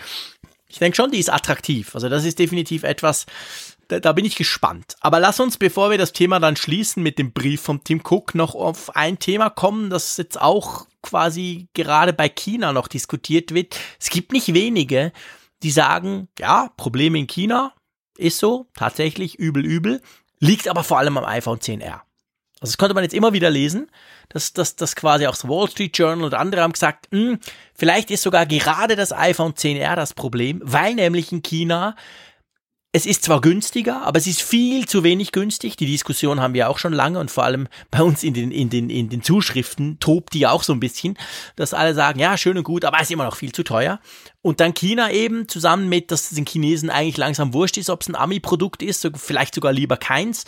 Dafür ist es dann im Vergleich zu Xiaomi und Co. noch deutlich zu teurer. Also dass quasi das iPhone 10R diese, diese, diese Wegbewegung in China sogar noch beschleunigt hat. So nach dem Motto, hey, guck mal, Apple kommt und sagt, es ist günstig, aber es ist ja gar nicht günstig. Hm. Was hältst du davon, von der Theorie? Ich sehe das ein wenig in Verbindung zu einem Interview, was heute noch ähm, veröffentlicht wurde. Tim Cook hat da mit dem Sender, ich glaube, CNBC gesprochen. Ja, mhm. Da ging es auch jetzt um seinen Brief und so. Und eine zentrale Aussage war, dass seiner Ansicht nach das Ecosystem von Apple unterschätzt wird von einigen mhm. Verbrauchern. Und vielleicht ist das gerade der Punkt, dass, dass da auch nicht die Wertschätzung dem entgegengebracht wird, dass man eben nicht nur ein, ein iPhone kauft, das jetzt dann möglicherweise Hardware hat, die auch andere haben, sondern dass man eben ja auch den Zugang, das Tor zu einem Ecosystem kauft, was. Dann ja vieles zu bieten hat und auch alles, manches dann auch einfach macht. Ja, und, und der dass, Punkt. Dass das so nicht so ankommt beim, beim Verbraucher. Ja, weißt du warum? Ja. Äh, vor allem in China. Vor allem und aus, fast ausschließlich, aber ganz, ganz stark in China. Ich meine, klar, bei uns gibt es auch Leute, die sagen, hey, ich kann ja Google Drive nehmen, Dropbox und schieß mich tot, ich brauche das Ökosystem nicht. Aber in China ist es ja so, und das haben ja Leute, die dort wohnen, arbeiten. Ich habe jetzt gerade übers Wochenende auch wieder mit ein paar gesprochen. Da machst du ja salopp gesagt, du machst dein Smartphone an, du rödelst ein bisschen rum und nach 15 Sekunden schmeißt du WeChat drauf. Und dann ist Ende Banane. WeChat ist eigentlich ein Betriebssystem als App. Das ist scheißegal, was dort drauf läuft. Hauptsache WeChat, weil du machst alles. Du chattest, du kommunizierst, du, du, du zahlst. WeChat ist quasi, das können wir uns gar nicht vorstellen als, als aus dem Westen, was WeChat für eine, das gibt bei uns keine vergleichbare App mit dieser Marktdurchdringung wie dort. Und wenn du es unter diesem Aspekt anguckst, so im Sinn von, ist mir doch wurscht, ob da Android sogar ohne die ganzen Google-Dienste draufläuft, weil es von Xiaomi kommt. Ich brauche sowieso nur WeChat dann ist natürlich das Ökosystem, kann Apple nicht ausspielen, weil das nämlich den Chinesen, ich sag's ein bisschen salopp, scheißegal ist. Ja, das mag in der krassen Form so in China ein, ein Punkt sein. Auf der anderen Seite denke ich so bei dieser Analyse, warum die Chinesen keinen 10R haben wollen, ich glaube, da finden sich auch viele Europäer durchaus wieder in dieser Argumentation. Mhm. Die einfach sagen. Im Preisbereich definitiv, klar. Die, die, die einfach sagen, ja, klar, es ist günstiger als das, das 10S und 10S Max, aber eigentlich immer noch ziemlich teuer und äh, es gibt gute Alternativen. Also ich glaube, ich glaube einfach auch, dass auch die Mitbewerber nicht mehr so krass runterfallen jetzt, wie das, wie das mal ehedem war. Also ich fand Android eigentlich, das war ein, ein Betriebssystem, was mich immer abgeturnt hat. Aber wenn ich mir heute Android ansehe, da hat Google auch viel nachgesteuert, die Hersteller haben nachgesteuert. Es ist nicht mehr so krass anders als jetzt eben dann iOS in vielerlei Hinsicht. Ich glaube, das, das spielt durchaus auch eine Rolle. Die Leute gucken dann mehr auf den Preis. Also dieses, dieses Wohlgefühl, was du bei Apple mitkaufst. Du kaufst ja eben, du bezahlst ja auch mehr auch für ein Wohlgefühl, was du erhältst. Und ich weiß nicht, ob das Wohlgefühl noch in einem gesunden Verhältnis zum Mehrpreis steht für viele Menschen. Das ist genau die Frage. Ich meine, ich sehe es bei mir, ich habe das schon oft gesagt, du könntest mir, wenn es ganz böse wird, könntest du mir das iPhone wegnehmen. Ähm, nur den Mac bitte nicht, weil beim iPhone habe ich eine Alternative, beim Mac nicht. Ähm, klar, inzwischen, Apple Watch haben wir auch schon diskutiert, da hätte ich dann F heftigen Problem, weil da ist es noch schlimmer als beim Mac, also da gibt es definitiv nichts anderes. Aber ich glaube, der Punkt ist schon der, also das Ökosystem spielt da eine Rolle. Wenn dir das wichtig ist und wenn du vielleicht ein iPad hast, vielleicht ein Apple TV, deine Frau oder deine Familie hat was, du hast noch einen Mac zu Hause, dann ist das etwas, das kann so nur Apple ausspielen, seien wir ehrlich. Hm. Du kriegst alles auch mit anderen Mitteln hin, aber es ist total mühsam, es ist niemals so aus einem Guss. Das ist schon so, das ist immer noch so. Bedienbarkeit ist auch noch so und Apps sind auch noch besser. Das ist alles dieses Ökosystem. Aber du hast natürlich recht. Ist mir das Ökosystem 400 Euro wert. Ja. Wenn ich jetzt ein Huawei P20 Pro vom, vom, vom, vom, vom Frühling kaufe, das inzwischen irgendwie 490 Euro kostet, oder kaufe ich 1000 Euro für ein iPhone 10s? Und das ist ganz genau die Frage. Hm. Und da gibt's definitiv immer mehr, die sagen, nö, das ist es mir nicht wert. Und da muss Apple eben wahrscheinlich gerade auf der Ökosystemseite mehr machen, wo wir, womit jetzt der Kreis wieder schließt. Wenn sie ihre Services attraktiver machen, noch mehr drumrum, vielleicht auch Sachen dabei. So hm. nach dem Motto, hey, der kauft für 1000 Euro ein iPhone. Gib ihm doch 500 Gigabyte iCloud-Speicher für ihn und für seine Familie. Ha? Es kostet ja eigentlich nicht viel. Aber it's out of the box. Es ist direkt drin. Oder noch sogar so einen Streamingdienst oder whatever dann wird's natürlich wieder attraktiver, weil seien wir ja. ehrlich, durch die Hardware werden sie sich wahrscheinlich auf absehbare Zeit nicht wieder so groß entfernen von der Konkurrenz, wie das vielleicht vor ein paar Jahren noch der Fall war. Ja, aber selbst im Ecosystem ist es ja so, dass da einige Dinge ja jetzt nicht so Apple-exklusiv sind, sondern eben auch ja. da andere Anbieter unterwegs sind, wo ich dann durchaus in der Familie auch multiplattformmäßig unterwegs sein kann. Also nehmen wir alleine mal den Streaming-Bereich da, den Musikbereich. Da, ja. da, da, da kann ich ja wirklich dann geräteübergreifend da unterwegs sein es ist ja eher so im Arbeitsbereich vor allem, wo du eben, finde ich, vor allem im, im Apple-System dich sehr wohl fühlst, wo du gerade, was sie ausgebaut haben in, in, in diesem, dieser Symbiose aus Mac und iOS-Geräten, dann wie die Daten austauschen können und du in einer Welt dann sozusagen bist, da hast du, da, da zehrst du sehr von, aber es gibt eben andere Bereiche, gerade so im Consumer-Bereich, wo ja auch dann sich auch ja auf Apple-Geräten Alternativen aufgetan haben, zum Beispiel zur iCloud, wo ich auch sagen, klar, ich meine, die iCloud ist immer noch wesentlich komfortabler und auch teilweise direkt in die Apps integriert, da, da hast du keine Alternative direkt, aber äh, du kannst zum Beispiel auch Daten über Dropbox synchronisieren und du kannst auch teilweise aus Apps heraus in Dropbox speichern. Also du bist nicht auf Gedeih und ja. Verderb unbedingt an nee, dieses Ecosystem festgenagelt. Und das hat sich ein bisschen gelockert, was wir alle schön finden, aber natürlich für Apple dann auch wiederum ja, Fluch und Segen gleichermaßen ist, weil einerseits natürlich es attraktiver ist für die Kunden, aber auf der anderen Seite mehr Fluchtmöglichkeiten aus diesem geschlossenen Organismus dann bietet. Ja, natürlich. Ich meine, früher, wo ich 3000 CDs oder Songs quasi bei iTunes Musik gekauft hatte und das gab's auf Android nicht, da war ja wohl keine Frage, mit was ich Musik hören will. Muss ja ein iPhone sein. Heute habe ich Spotify oder eben sogar Apple Music und hab's auf Android. Who cares? Das ist mir doch scheißegal. Das ist ja alles in der Cloud. Das, das ist sicher auch noch ein Punkt, der da noch mit reinspielt. Ja, äh, bleibt spannend. Ja. Also ich denke, Apple wird sich was einfallen lassen müssen. Ich bin aber eigentlich vielleicht, um, um das so ein bisschen abzuschließen, ich bin eigentlich recht, ich denke schon, dass sie, dass sie, dass sie sich, dass sie sich, dass jetzt vielleicht gerade dieser, ja, dieser, dieser Einbruch oder dieser Warnschuss oder wie man das auch nennen will, sie natürlich noch zusätzlich motiviert, da was zu machen. Ja, ich greife nochmal. Seien wir ehrlich, solange sich die iPhones verkaufen wie geschnitten Brot, musst du ja nichts ja. tun. Nein, es ist ja kein Grund zur Panik. Und ich greife nochmal dein, dein Eingangsstatement auf. Du hast ja gesagt, wir reden hier ja nicht über eine Existenzfrage. Wir reden ja auch nicht über, über äh, Minus machen, wir, also Minus im Sinne von rote Zahlen schreiben, sondern wir reden hier über weniger Umsatz und wahrscheinlich dann auch etwas weniger Gewinn. Der Punkt ist ja eigentlich der, was, was ist denn eigentlich das Besondere an dieser ganzen Geschichte, über die wir jetzt sehr lange geredet haben? Es geht ja darum, dass Apple hiermit erstmals wirklich eingestehen musste, es gibt überhaupt ein Problem was ja bislang ja. in der ganzen Diskussion ja, genau. immer beiseite und geschoben und negiert wurde, dass wenn gesagt wurde, hm, der Smartphone-Markt ist gesättigt, der Smartphone-Markt, es geht jetzt vielleicht auch mal rückwärts, dass immer gesagt wurde, nein, nein, guck mal, wir haben wieder Rekordergebnisse. Beim iPhone nicht. Ja, genau. genau. Und das, wir sind da hier an einem Punkt in diesem Jahre 2019, ganz am Anfang, wo Apple das erste Mal eingestehen musste, was sie bislang immer abgestritten haben, dass es irgendwo gerade, dass da gerade irgendwas passiert bei, bei der iPhone-Geschichte mit dem Absatz und der Frage der Stimmt. Marktsättigung und, und das ist ein, ja, wie du sagst, das ist ein Impuls, den, der, der nach außen geht, aber der natürlich auch nach innen wirkt, weil Apple sich jetzt natürlich auch dieses Problems annehmen muss. Wenn man es negiert, ja. muss man ja das Problem nicht lösen. Aber jetzt sind sie, in, jetzt sind sie in Druck geraten, dass sie auch Lösungen präsentieren müssen für sich und für die Außenwelt. Und da äh, würde ich mal sagen, das ist das Besondere an diesem Brief von Tim, den wir da jetzt bekommen haben. Ja.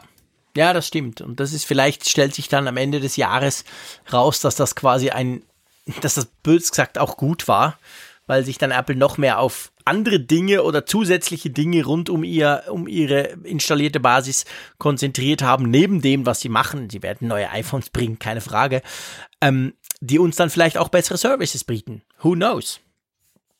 Ja, wie auch immer. Also auf jeden Fall, es, es passiert was und die Message lautet, Cupertino, wir haben ein Problem. Genau, und wir erwarten eine Lösung. Jetzt ist es ja so, dass viele Leute sagen eben, ja, ich brauche kein iPhone 10s. Ich brauche nicht mal ein iPhone 10, mir reicht das iPhone 8.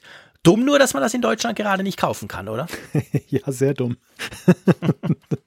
Erklär es, mal kurz, Qualcomm.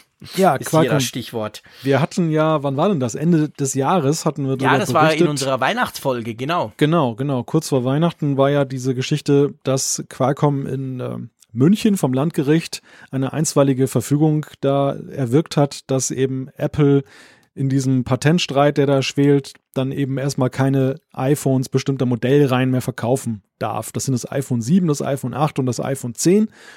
Und dann war es ja so, dass Apple tatsächlich dann den Verkauf in den Apple Stores eingeschränkt hat, aber irgendwie, glaube ich, auch nur zeitweilig und über andere Händler kriegte man das problemlos. Und alle Welt sagte, naja, es gibt da diese kleinen, dieses kleine Aber, das aber ein ziemlich großes Aber ist für Qualcomm, dass sie nämlich eine Sicherheitsleistung hinterlegen müssen, damit dieses Verkaufsverbot wirklich greift und die nämlich in Milliardenhöhe ist. Kein Wunder, bei so einem großen Markt wie dem iPhone, Klar. da geht es richtig um Kohle. Und das hielt keiner so richtig für möglich oder dass Qualcomm es wirklich darauf ankommen lässt, dass sie jetzt diese Kohle dann auf den Tisch legen, nur um dann Recht zu bekommen. Und das haben sie aber tatsächlich gemacht. Es kam jetzt dann, ja. dann ich weiß gar nicht, letzte Woche oder so kam dann mhm. diese, diese Pressemitteilung von Qualcomm, dass sie da irgendwie eine Anleihe oder was herausgegeben haben, extra, um dieses Geld dann einzusammeln, dann um diese Sicherheitsleistung auf den Tisch zu legen. Und die haben sie dann auch gleich dann eben postwendend dann in Deutschland dann hinterlegt, womit Apple dann nämlich ein Problem bekommen hat, nämlich dass sie jetzt tatsächlich ein Verkaufsverbot haben, das sich dann auch, wie ich gehört habe, nicht nur auf den Verkauf auswirkt, sondern tatsächlich dann wohl auch auf den Service. Also auch dahingehend, dass man eben nicht mehr so leicht ein Austauschgerät im Apple Store bekommt, wenn das iPhone 8 beispielsweise kaputt gegangen ist, sondern dass Apple da wohl irgendwelche Verrenkungen veranstalten muss, dass sie dann eben aus dem Ausland dann ein zuschicken über eines ihrer Zentrallager an den Kunden und ähm, weil sie eben weil dann. das ja nur in Deutschland gilt. weil das nur in Deutschland gilt und weil sie aber in Deutschland diese Geräte eben dann nicht dann aushändigen dürfen. Also nicht mal eben jetzt als Ersatzgerät. Ich meine, ist ja schon krass. Das heißt letztendlich für mich als Kunden, jetzt in dem Fall als potenziellen Käufer, klar, habe ich ein Problem, weil ich es nicht mehr bei Apple kaufen kann. Aber als Kunden sogar, dass ich unter Umständen nicht den Service bekomme, den ich eigentlich erwarte und mit dem ich auch rechne bei so einem teuren Gerät, einfach also ich werde quasi bestraft als Kunden selbst, wenn ich zum Beispiel ein iPhone 8 habe mit einem zerbrochenen Display und mhm. Apple würde normalerweise sagen, ja, tauschen wir aus. Ja, gut, ich meine, es ist ja so, dass Apple am Ende für den Kunden das möglich macht, dass er ein Austauschgerät bekommt. Er bekommt am Ende ja den Service, den er so auch bekommen würde. Es ist eher das, das Problem, dass er halt gegebenenfalls länger darauf warten muss, bis er eine Lösung hat. Also er geht nicht freudestrahlend gleich wieder aus dem Apple Store raus und sagt, haha, da habe ich wieder mein iPhone 8, sondern er muss möglicherweise warten, bis dann der Bote vor der Tür steht und das neue Gerät dann ausliefert ich sag mal, das ist zu verschmerzen, aber es, du hast natürlich recht, es ist auf dem Rücken der Konsumenten ausgetragen, dieser Patentstreit. Und es ist natürlich für Apple, die ja auch dann sehr um Service bemüht sind, natürlich auch dann wirklich ein, ein Schlag ins Genick. Ja, es tut weh, klar. Ich glaube, ich glaube, diese ganze Servicegeschichte wiegt viel mehr als der Verkauf. Denn, ich glaube sagen, auch, ja. sagen wir mal ehrlich, beim Verkauf, das iPhone 10 wird gar nicht mehr in den Apple Stores verkauft. Das ist eh kein Thema. Und ähm, die älteren Geräte, klar, die verkaufen sich sicherlich noch, aber nicht jetzt in den Stückzahlen wie jetzt die neueren Geräte. Aber gerade der Service, da ist das iPhone 8 ja auch noch so jung und auch das 7, dass es ja gerade in dieser Servicephase jetzt sehr stark ist, wo Leute dann kommen ja, und sagen, da ist dies kaputt, da ist das kaputt und so. Und ähm, das ist schon schmerzlich, glaube ich. Aber Apple hat ja schon, schon um Weihnachten rum bekannt gegeben, dass sie gegen, gegen dieses Urteil in Revision gehen. Jetzt, jetzt hat ja diese, dieses in Revision gehen offensichtlich keine aufschiebende Wirkung gehabt. Weiß man, wie es da weitergeht? Wann, wann kommt da das nächste Urteil? Schwer zu sagen. Also ich habe ja. da jetzt noch nichts gehört, dass es da irgendeinen Zeithorizont gibt, in dem okay. sich das dann bewegt. Aber ich meine, gut, wir müssen davon ausgehen, alleine weil das so ein, ein milliardenschweres Thema ist, dass es dann nicht jetzt nicht vermutlich ewig auf sich warten lassen wird, bis es da weitergeht. Aber Nein. Ausgang ungewiss, würde ich einfach mal sagen. Ja. Genau. Wir bleiben dran. Ähm, die CES in Las Vegas ging heute am Dienstag, dem 8. ging die auf. Gestern war Pressetag. Heute quasi ähm, kann, kann auch Otto Normalverbraucher dahin. Ähm, ist ja die größte Technikmesse eigentlich immer noch in Las Vegas. Glänzt immer dadurch, dass Apple dort nicht ist. Trotzdem ist Apple immer ein Thema, schon seit Jahren. Du hast vorhin die Werbung angesprochen. Sie haben ja ein riesiges Plakat aufgehängt, direkt gegenüber dem Convention Center, an, einem, an einer Hotelwand, wo steht, quasi was auf dem iPhone drauf ist, bleibt auf dem iPhone. Kleiner Seitenhieb gegen Google. Äh, das hat schon ziemlich viel Bass generiert am Wochenende. Aber viel größer ja eigentlich war dann die, die News, dass Samsung und inzwischen wissen wir auch ganz viele andere, auch LG und Panasonic und irgendwelche, die kriegen in ihre Fernseher, wir bleiben aber bei Samsung, Samsung kriegt nicht nur AirPlay 2, das sie bei ihren neuen TVs kriegen, sondern sogar eine iTunes-App. Also salopp gesagt kriegen die einen kleinen Apple TV, den sie Software implementiert haben. Also die iTunes Sachen, die du kaufst, die iTunes Movies, die iTunes Filme, die Klammer auf ich ja sehr oft brauche, Klammer zu, die kannst du dann auf einem Samsung Smart TV des Jahres 2019 gucken. Die 2018er von Samsung kriegen sogar ein Update. Alle anderen sagen einfach, die kommenden TVs sollen das haben. Und das ist ja schon für Apple ein ganz großer Schritt. Wir haben ja, ja viel über das Ökosystem gesprochen, über das geschlossene Ökosystem. Ja. Wir haben auch schon über Apple Music gesprochen, wo ich mal gesagt habe, ja, aber gut, du kannst ja keinen Musikdienst machen, ohne dass andere dabei sind. Drum haben sie eine Android-App entwickeln müssen. Aber das jetzt, ich meine, das war schon, da haben nicht wenige gesagt, damit hat Apple eigentlich allen anderen an der CES ein bisschen die Show gestohlen, obwohl sie selber gar nicht dort sind. Das schönste Zitat, was ich dazu auf Twitter gelesen habe, lautete, die Hölle friert zu. weil, ja, genau, das habe ich weil, auch gesehen. Weil da zwei Erzrivalen jetzt dann da gemeinsame Sachen machen. Ich meine, von Samsung aus ist es ja auch ein interessanter Schritt. Klar, die sind da Apple äh, eher zugewandt, weil sie auch ja sehr stark davon profitieren jetzt auf ihren Geräten. Aber dennoch ja sind sie ja auch ein recht starker Konzern, der ja auch gerne mal einen Seitenhieb an Apple verteilt und dass die beiden dann einem Strang ziehen, schon sehr bemerkenswert, aber vor allem eben aus Sicht von Apple bemerkenswert, weil sie damit ja auch etwas einleiten, was es so bislang nicht gegeben hat. Gerade iTunes war ja immer noch so die heilige Domäne, gerade eben, wenn man es auf dem Fernseher sehen wollte, des Apple TV. Und wir erleben nun hier die Aufhebung dieses Exklusivmerkmals. Es ist ja eben nicht nur auf Samsung-Fernseher reduziert, als wenn das nicht schon weitreichend genug wäre. Die haben ja schon eine riesen Reichweite jetzt, was, die, was den Marktanteil angeht. Aber kurzerhand, kurze Zeit danach gab es dann die Meldung, dass auch weitere Hersteller dann ein Deal eingehen, nicht immer mit iTunes, aber zumindest mit AirPlay 2, was ja auch schon mhm. was wert ist. Ja. Definitiv. Und äh, das, das ist, riecht da doch sehr stark nach einem Paradigmenwechsel, oder? Ja, und vor allem, ich meine, das ist, wir haben ja im letzten Jahr, kann man jetzt schon sagen, im 2018, haben wir in einigen Folgen über diesen kolportierten Streaming, Videostreaming-Dienst Netflix, Konkurrenten von Apple diskutiert. Wir haben diskutiert, was das denn für Inhalte sein könnten, ob das wirklich kommt oder so. Ich glaube, seit dem Wochenende wissen wir, das kommt.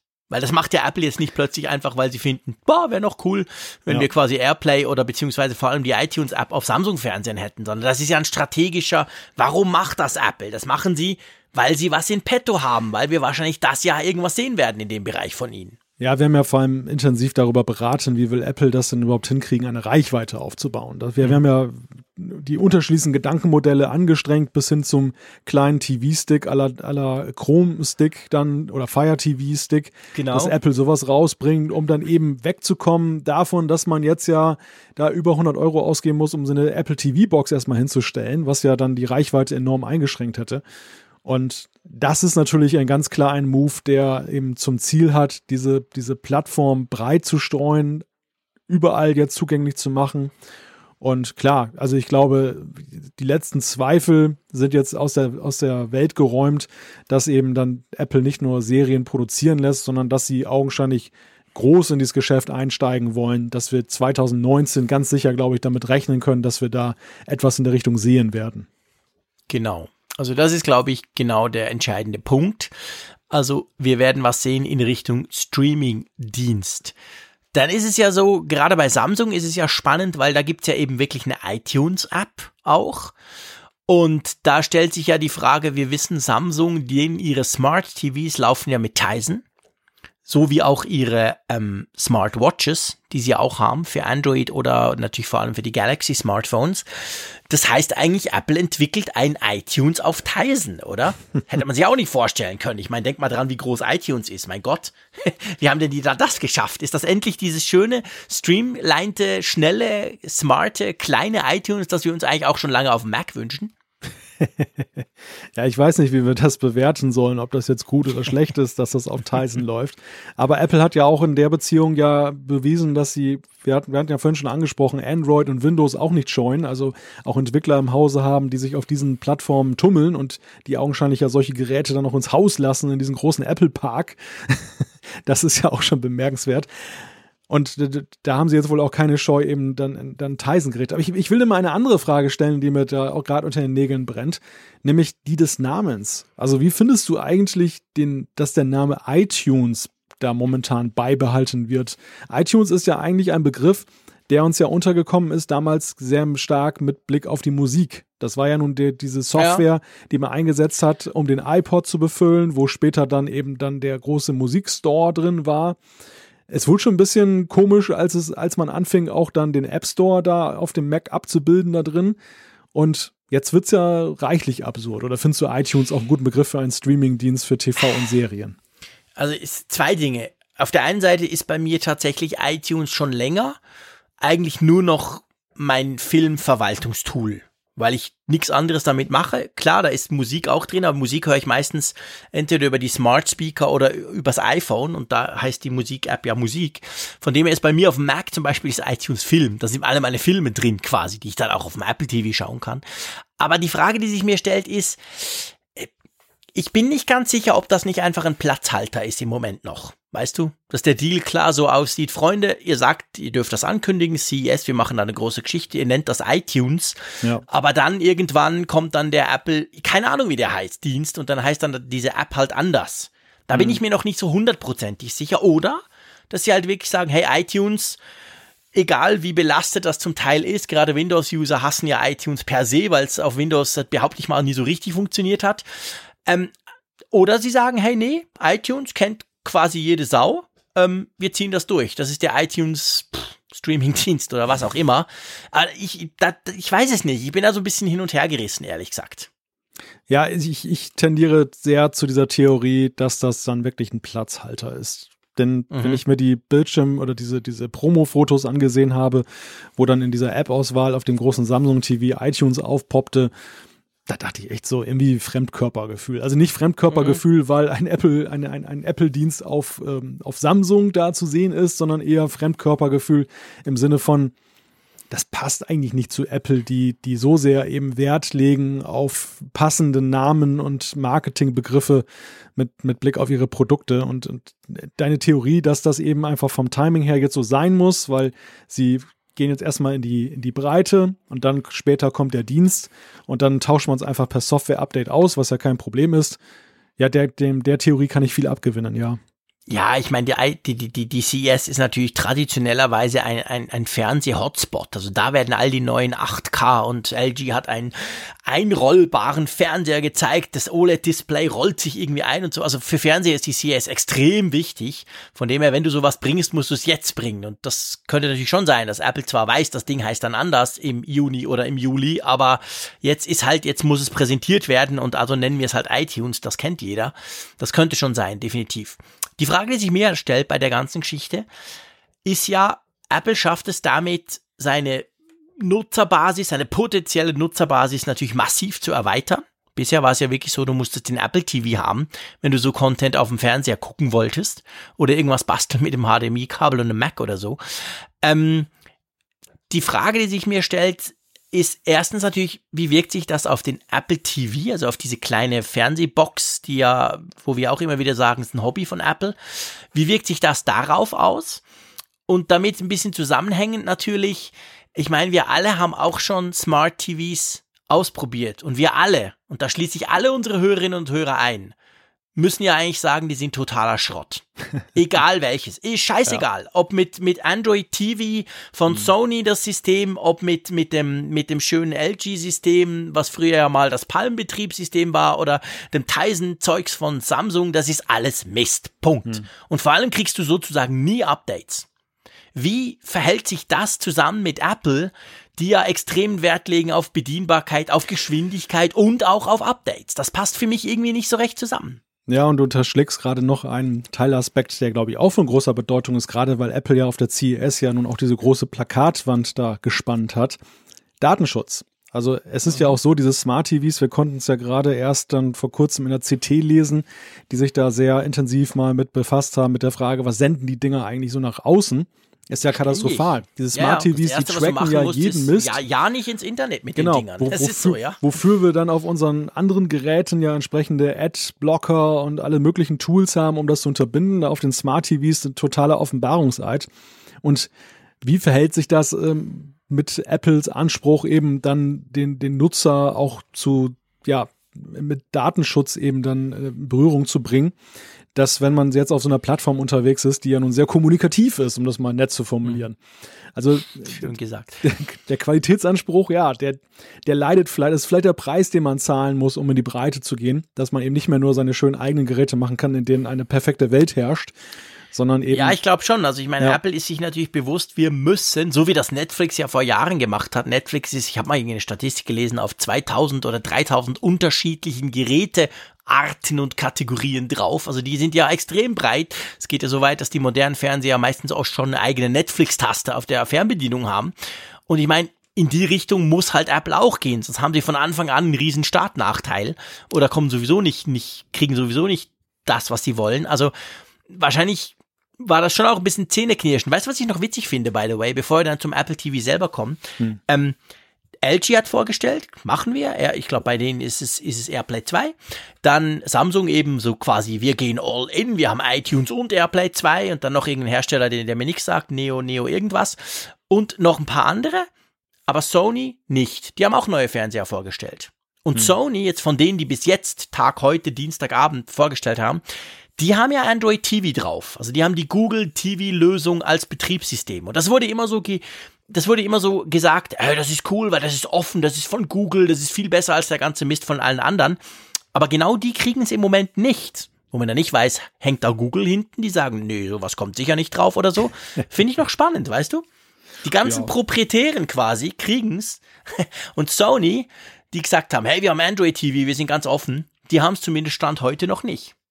Ja, vielleicht spielt auch eine Rolle, dass, dass Sony Apple aber auch nicht so unbedingt liebt. Ja, also kann auch sein, klar. Ein, ein, ein ähnliches Verhältnis wie, wie Samsung zu, zu Apple und, und ähm, ja, aber, aber, wenn sich Samsung überwindet, ich meine, die, das ist schon noch ein bisschen eine andere Liga, die, die, die Kämpfe, die, die Samsung und Apple geführt haben als Sony. Ja, aber vielleicht hat äh, Sony immer noch nicht das verkraftet, dass sie, dass Apple auch die ganzen schönen Abspielgeräte obsolet gemacht hat, die Gut, sie eins gefertigt haben. Wollen, genau. Und das sind so die Retourkutsche nach dem Motto, euch verhelfen wir jetzt nicht auch zum Sieg auf dem TV. Ja, aber vielleicht, vielleicht sehen die das in Cupertino, um nochmal ganz kurz zurückzukommen zu der Frage jetzt, ähm, Smart TVs sind, sind laufen blöd und, und, und nicht performant. Vielleicht sieht man es auch ganz fatalistisch, dass man sagt, naja, wenn wir jetzt dann unsere Plattform öffnen, auch für Samsung TVs oder andere Smart TVs, und die sehen im Vergleich jetzt mal, wie, wie flüssig das auf dem Apple TV läuft. Vielleicht ist das ja noch ein Verkaufsargument, dass die Leute dann sagen, ach, das geht auch schnell, dann kaufe ich mir vielleicht doch noch mal ein Apple TV. Keine Ahnung. Das ist genau der Punkt. Ist genau, ist genau meine Meinung. Ich, ich bin überzeugt, dass das eben nicht den Tod vom Apple TV, von der kleinen TV-Box, die wir jetzt haben, ähm, ist. Vielleicht sogar im Gegenteil. Der kriegt natürlich mit so einem Streaming-Dienst, kriegt er natürlich auch eine attraktive App drauf, keine Frage. Und vor allem, wenn du so ein bisschen rumguckst, es ist längst nicht so, dass die Leute, beim Fernsehen ist es ja noch viel schlimmer, in Anführungszeichen, als beim Smartphone. Da kaufst du nicht einmal im Jahr einen neuen Fernseher. Klar versuchen die Hersteller immer mit irgendwelchen tollen neuen Klebern, die sie draufkleben im Januar zum sagen, warum der 2019er Samsung doch so viel geiler ist als der 2018. Aber seien wir ehrlich, da passiert praktisch nichts dazwischen. Die sind alle gleich gut. Fernseher kannst du noch viel länger behalten. Klar, jetzt kommen 8K-TVs, aber es gibt kein Content. Das geht noch x Jahre. Also da ist es ja so, weil ja die Fernseher eben auch keine Updates kriegen. LG zum Beispiel sagt, oh, letztes Jahr ein Fernseher gekauft, ja, Pech gehabt. Das neue schöne AirPlay 2 kriegst du nur mit den 2019er Modellen. Und das ist dann halt ein Argument, dass du sagst, hey komm, der Fernseher ist primär ein Bildschirm, der kriegt von mir auch kein Internet, so mache ich zum Beispiel. Aber ich habe ja den Apple TV, da kriege ich ja meine Sachen drauf. Hm. Also die, die Fernseher werden viel seltener ausgetauscht als die Smartphones. Also bis du das, da mal quasi bei allen drauf bist, dauert es noch Jahre. Ja, das, Und da ist der Apple TV eine Chance. Das weiß ich gar nicht mal, ob das wirklich so ist. Also ist, ist der Fernsehermarkt tatsächlich einer der langfristigen Kundenbindungen? Ich habe das Gefühl gerade nicht, weil die, die Geräte, du sagtest es gerade, werden nicht aktualisiert. Äh, du hast meistens unausgereifte Software darauf, die dich bald schon nach dem Kauf darauf hoffen lässt, doch endlich wieder einen neuen Fernseher zu kriegen, auch in der Hoffnung, auf dass es mal besser wird. Also ich finde eigentlich bei den Fernsehern reizt mich so rein gar nichts dazu, zu sagen, das Ding will ich lange behalten. Außer ja, vielleicht, dass ich dann sage. Wechseln. Warum, warum wechselst du einen Fernseher? In der Hoffnung, dass er vielleicht besser wird. Schneller, besser. Hm. Nebenbei okay. noch so diese, gut, diese Vorteile, sagen, diese Vorteile absagen, die keiner braucht. Dann zum Beispiel. Ja, gut, aber wir beide sind auch nicht die begnadeten Fernsehgucker. Nee, nee. Also wenn ich, wenn ich in die Elektronikmärkte gucke und auch in der Werbung der Elektronikmärkte, wie, wie groß der, der Fernsehermarkt da immer noch zieht, wo ich ja eigentlich denke, es müsste doch mittlerweile eine flächendeckende Versorgung mit 4K-Fernsehen, sogar Fernsehern, mindestens aber HD-Fernsehern geben, dann wundere ich mich immer. Dass, ja, dass aber das würde ja eben genau dazu sprechen, dass die Leute eben nicht quasi alle Jahre tauschen, weil dann hätten alle schon lang 4, 4K-Fernseher. Hm. Dann, nee. dann wären wir da, du, ich gebe dir recht, das stimmt. Ich habe letztens eine Statistik gelesen. Ja. Das sind, ich weiß nicht, 30 Prozent in der Schweiz? Ich bin ja. nicht ganz sicher. Irgend sowas, wo ich so dachte, what the fuck, 30 Prozent? Das heißt, 70 Prozent haben noch gar keinen 4K-Fernseher. What the hell? Aber jeder guckt Fernsehen. Aber das würde ja eben eher dazu sprechen, dass die Fernseher doch relativ lange behalten werden. Also weißt du, lange. Lass es zwei Jahre sein. Aber da du ja keine Updates kriegst, da die Dinger mhm. ja nicht besser werden in den zwei Jahren, heißt das für Apple, Wer jetzt nicht vorhat, einen 2019er Samsung zu kaufen, der hat zwei Jahre lang nicht den neuen schönen Streamingdienst auf seinem Ding drauf. Also, das meine ich, weißt du, es ist ja nicht wie bei einem Smartphone, wo du sagen kannst, ja gut, ich tausche, ich kaufe zwar kein neues, aber ich krieg die App ja doch drauf. Ich krieg ja die neue super, super dupi Android, Apple Streaming, Netflix Konkurrenz-Dings, die kriege ich ja drauf. Beim Fernsehen ist ja das genau nicht so. Also, diese App Stores, die funktionieren ja alle überhaupt nicht bei den Smart TVs. Beim Apple TV aber schon. Der Apple TV hat einen App Store, der relativ gut funktioniert. Findest also von dem her denke ich, schon, ja, nicht in Bezug auf Games und die Breite, aber wenn, wenn Ja. ich jetzt hingehe und sage, was will ich machen? Ich will Fernsehen Ja. gucken, ich will Netflix, ich will YouTube, ich will vielleicht noch die Mediatheken vom Öffentlich-Rechtlichen, habe ich alles drauf, kriege ich drauf, kriege ich Updates, funktioniert. Das meine ich mit funktionieren. Nicht im Sinn von, ich habe drei Millionen Auswahlmöglichkeiten. Mhm. Ja, ja, genau. Das nicht. Ich glaube, da hat Apple sich auch mehr von versprochen. denn- Ja, das hat denn nicht funktioniert. Das hat überhaupt nicht funktioniert. Ich, ich erlebe das Das haben sie genauso. verpennt. Ich, ich erlebe ein, differenz, ein differenziertes Bild. Also einerseits, wie du sagst, dass es halt ja allemal flüssiger läuft als auf jedem Smart TV, angefangen von der Installation bis zur Funktionsfähigkeit der Apps. Aber auf der anderen Seite eben ein ziemlich dünnes Angebot. Und ja, ich weiß nicht, also ich, finde, ich empfinde diesen Fernsehermarkt als verwirrenden Markt und ich empfinde das Apple TV selber auch etwas als verwirrendes Gerät in diesem verwirrenden Markt. Gut, vielleicht muss man das sein, damit man in so einem Markt Ich existieren kann. Und Ich, weiß nicht, also Fernsehmarkt gebe ich dir recht. Verwirrend? Ja. absolut. Viel zu viel Neues immer wieder, das eigentlich nichts Neues ist. Aber ich glaube, Mhm. dass das eben bei den Usern auch so ankommt. Es ist nicht so, dass sie jedes Mal denken, oh, ich muss im Juni wieder einen neuen Fernseher kaufen, sondern die wissen genau, hey, wenn WM ist und EM gibt's geile Aktionen bis 60 Prozent, da kaufe ich mir einen Fernseher und dann habe ich mal wieder ein paar Jahre Ruhe. Das ist meine Überzeugung. Aber beim Apple TV ist es, ist es natürlich eine Frage der Erwartungshaltung. Was erwartest du von dem? Wenn du natürlich denkst, das ist jetzt das super duper und ich kann noch gamen und ich kann noch hier und da, dann gebe ich dir recht, dann ist es doch eher mau. Aber wenn du einfach denkst, ja, wofür ist das? Das sind Zuspieler auf den Screen, den großen im Wohnzimmer. Und was spiele ich denn zu? Da habe ich vielleicht, lass es zehn Dienste sein und die habe ich ja alle drauf. aber der, Dann funktioniert er für mich. aber der Die Zuspieler hat einen, Game-Geschichte hat nicht funktioniert. ja, Das, das, ist der Punkt. der Zuspieler hat einen Schweinepreis und ich finde, das, Ja, das, das, das- disqualifiziert ihn. Also der, das Apple TV ist ja erwachsen als Hobby, was für ein Apple-Produkt vergleichsweise günstig war. Und in seiner Zuspielerfunktion dann fand ich funktionierte. Sie haben ja diesen, diesen ähm, teureren Preis und diese, diese aufbohrende Funktion damit begründet, dass sie gesagt haben, okay, wir bringen Apps auf das Apple TV, wir erweitern das Spektrum. Und es war ja auch etwas so, zumindest war die mediale Berichterstattung sehr in ihrer Fokussierung darauf, dass man ja tatsächlich dachte, das könnte sogar zu einer Gaming-Plattform werden. Sicherlich nicht so wie die PlayStation oder Nintendo, verpennt. aber zumindest äh, auf einem rudimentären Level, wie es ja auch auf dem Smartphone ist. Ich meine, auch iOS ist ja nicht die mega Gaming-Plattform, die jetzt Sony und, und Nintendo obsolet macht, aber sie kann gut koexistieren. Sie bringt viel Geld für Apple ein, einerseits über den App Store, und auf der anderen Seite ist sie für viele Nutzer lukrativ, die da tatsächlich gerne mit gamen damit. Also, es wird viel mehr auf Smartphone gegamed als auf Spielkonsolen. Ja, Keine und- Frage, logisch. Und das, das finde ich, hat beim Apple TV zumindest bis zum heutigen Tag alles nicht funktioniert. Diese ganzen Vorhersagen sind nicht eingetreten.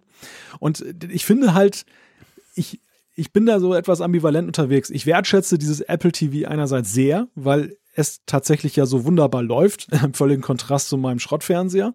Genau. Aber auf der anderen Seite ist es eben so, dass ich den Preis gemessen am Funktionsumfang hm, schon für schwierig halte, muss ich sagen. Also ich, ja, ich das ist so. Ich meine, wenn du nur den Zuspieler, wenn du nur diese Zuspielergeschichte sagst, die ich jetzt vorhin erwähnt habe, dann kaufst du dir lieber einen Chrome Stick für 20, 30 Euro oder, Richtig. oder lass einen Amazon Fire TV Stick sein.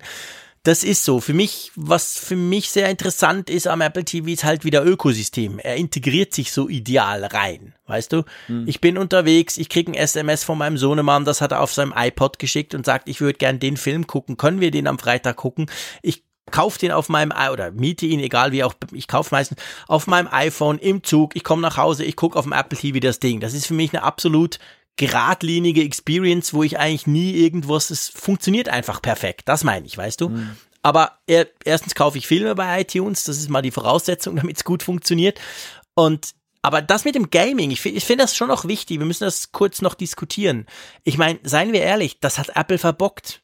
Punkt. ja, ja. Weil als der rauskam und sie das vorgestellt haben, weiß ich, da, da tobte die Diskussion im Netz, ja, der hat doch viel zu wenig Power und schau und überhaupt und meine PlayStation 4 und meine Xbox One und so. Und jetzt, wenn du heute guckst, wir haben ja die, die, die Nintendo Switch. Die ist ja technisch, ist ja das scheiße. Full HD und sonst gar nichts. Verkauft sich aber abartig fucking gut, weil die kannst du noch mitnehmen, das ist so, hat cooles Spiel drauf.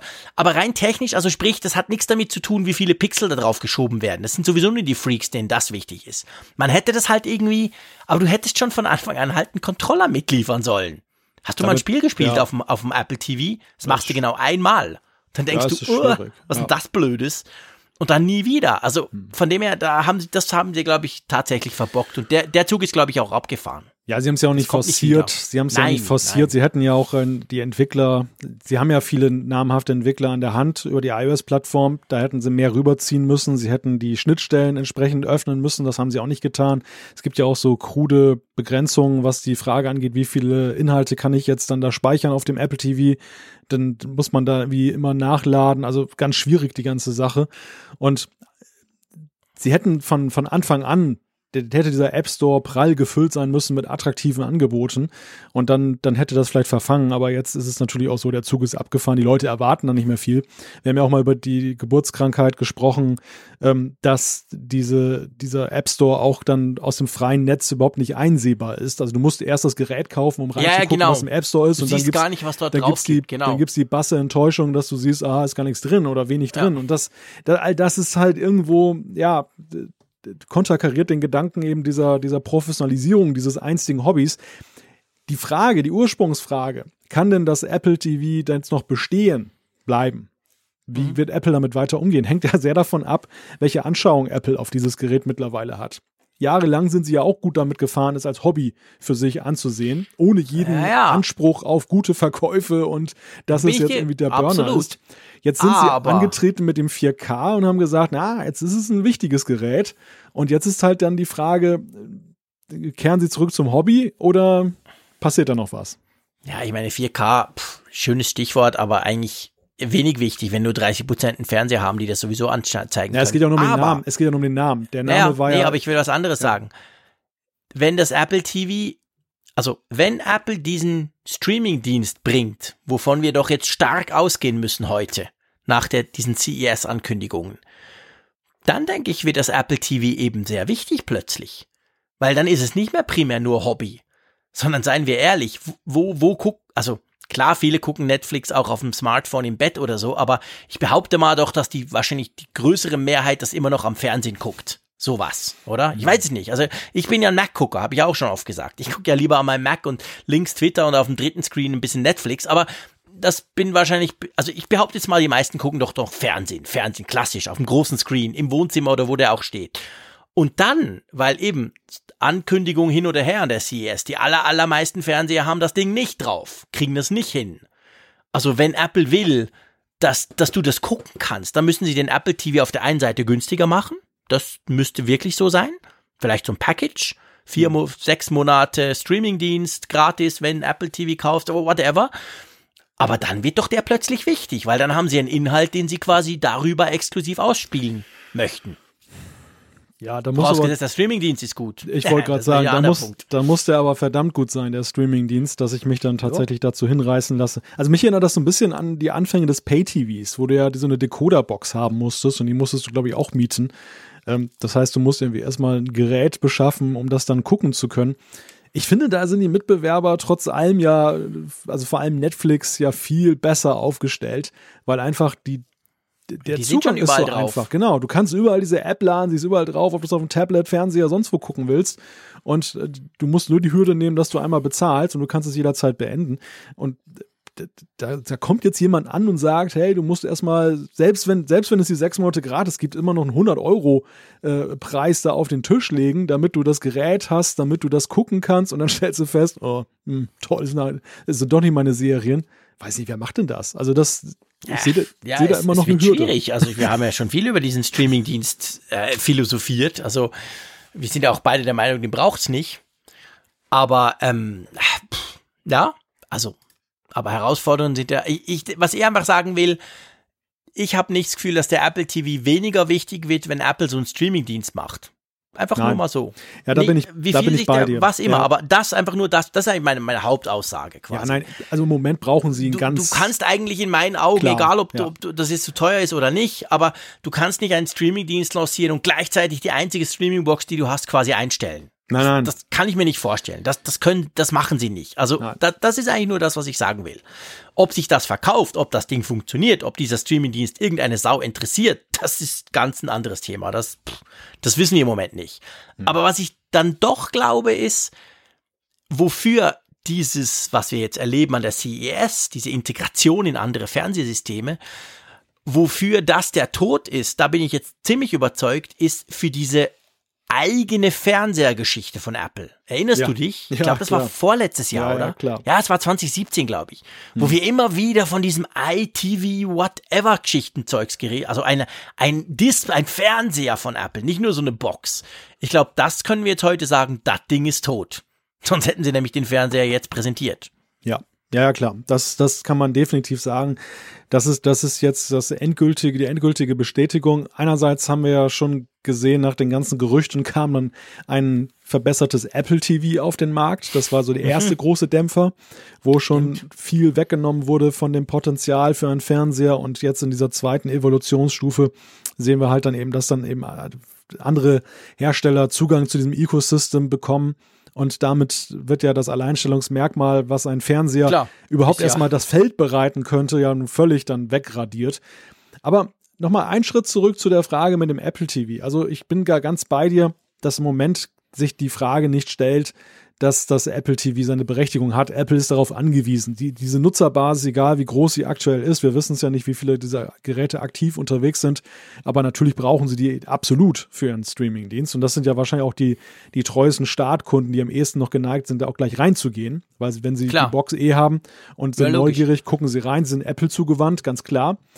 Die Frage ist ja eher eine perspektivische mit dem Apple TV. Wo stehen wir denn in fünf Jahren? Das, weil vieles, oder was bleibt denn anders gefragt? Was bleibt denn übrig vom derzeitigen Apple TV, wenn man die Exklusivmerkmale, iTunes-Zugang, egal wie später mal heißt, und äh, AirPlay 2, diese einfache Möglichkeit, dann eben von, vom iOS-Gerät da draus zu streamen, ja mal wegnimmt? Was bleibt denn dann? Die Apps? Nur noch die einfache Bedienung. ja. Nur noch das.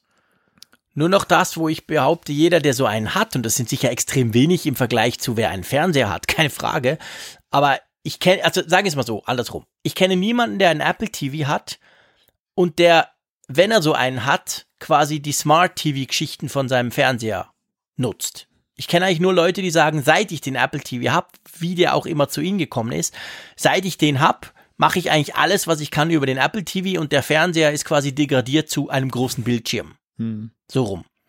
Also diese, dieses Ding behält er natürlich. Ja. Weil ich nicht davon ausgehe, dass die Smart TVs besser werden in den nächsten Jahren.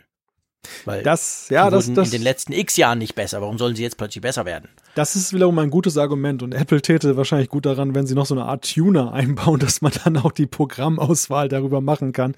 Denn das ist das Letzte, was ich noch nicht. Na klar, man kann Mediatheken benutzen. Ja, wobei immer weniger Leute ja, also ich meine, äh, ich meine, was sie ja gemacht haben bei uns in der Schweiz, und ich glaube, in den USA gibt's auch einen, aber es ist noch ganz auf kleinem Niveau.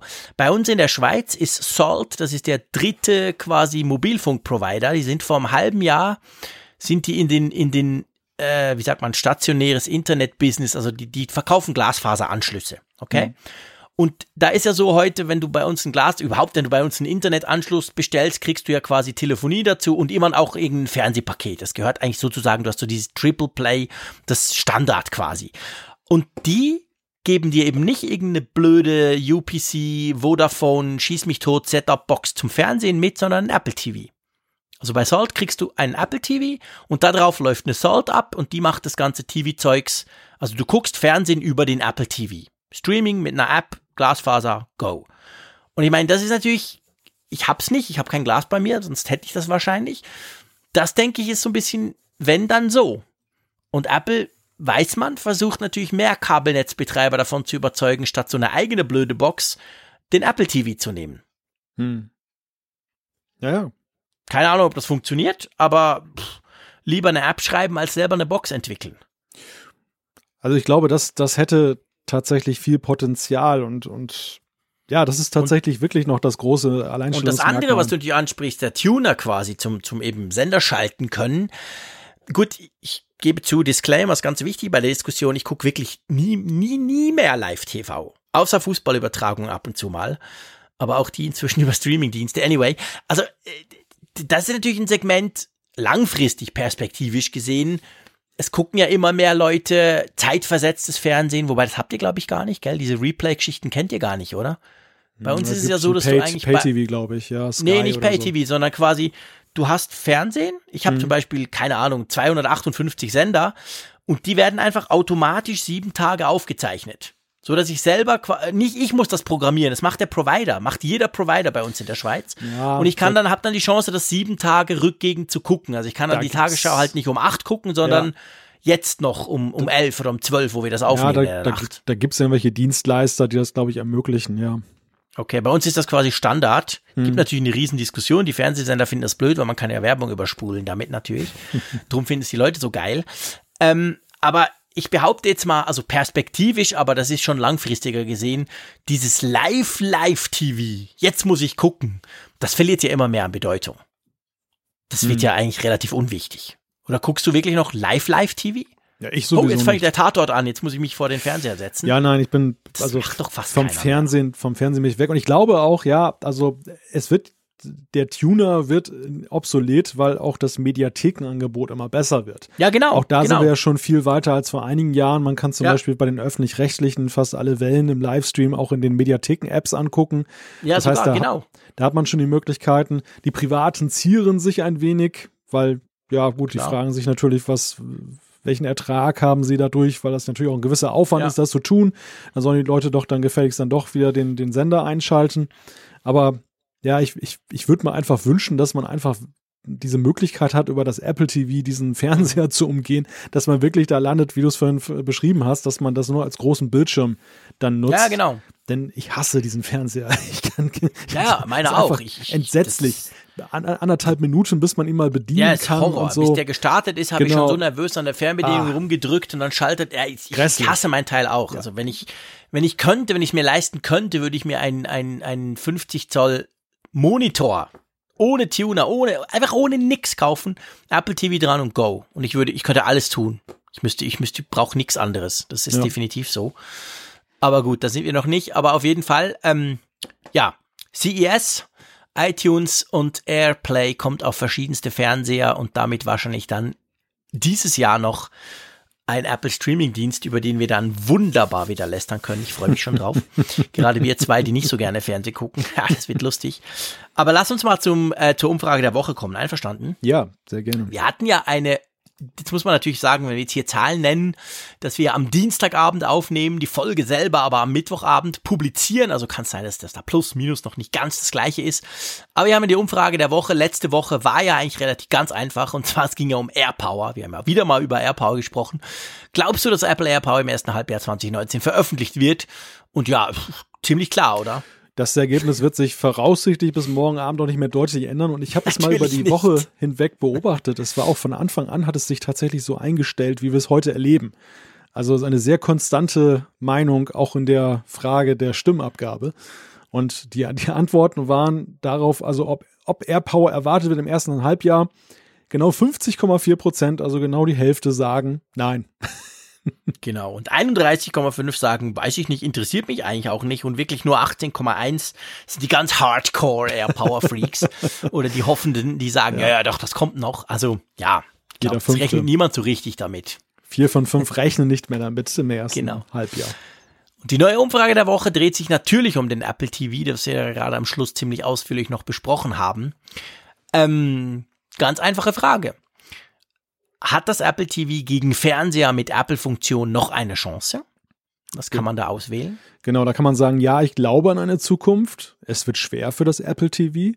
Nein, das Apple TV hat keine Zukunft mehr. Oder ja, ihr sagt, das interessiert mich gar nicht. Ich gucke eh kein Fernsehen. keine Scheiß Meinung drauf, dazu. ich gucke sowieso Netflix. ja, genau. Das kann man dann auch. Genau.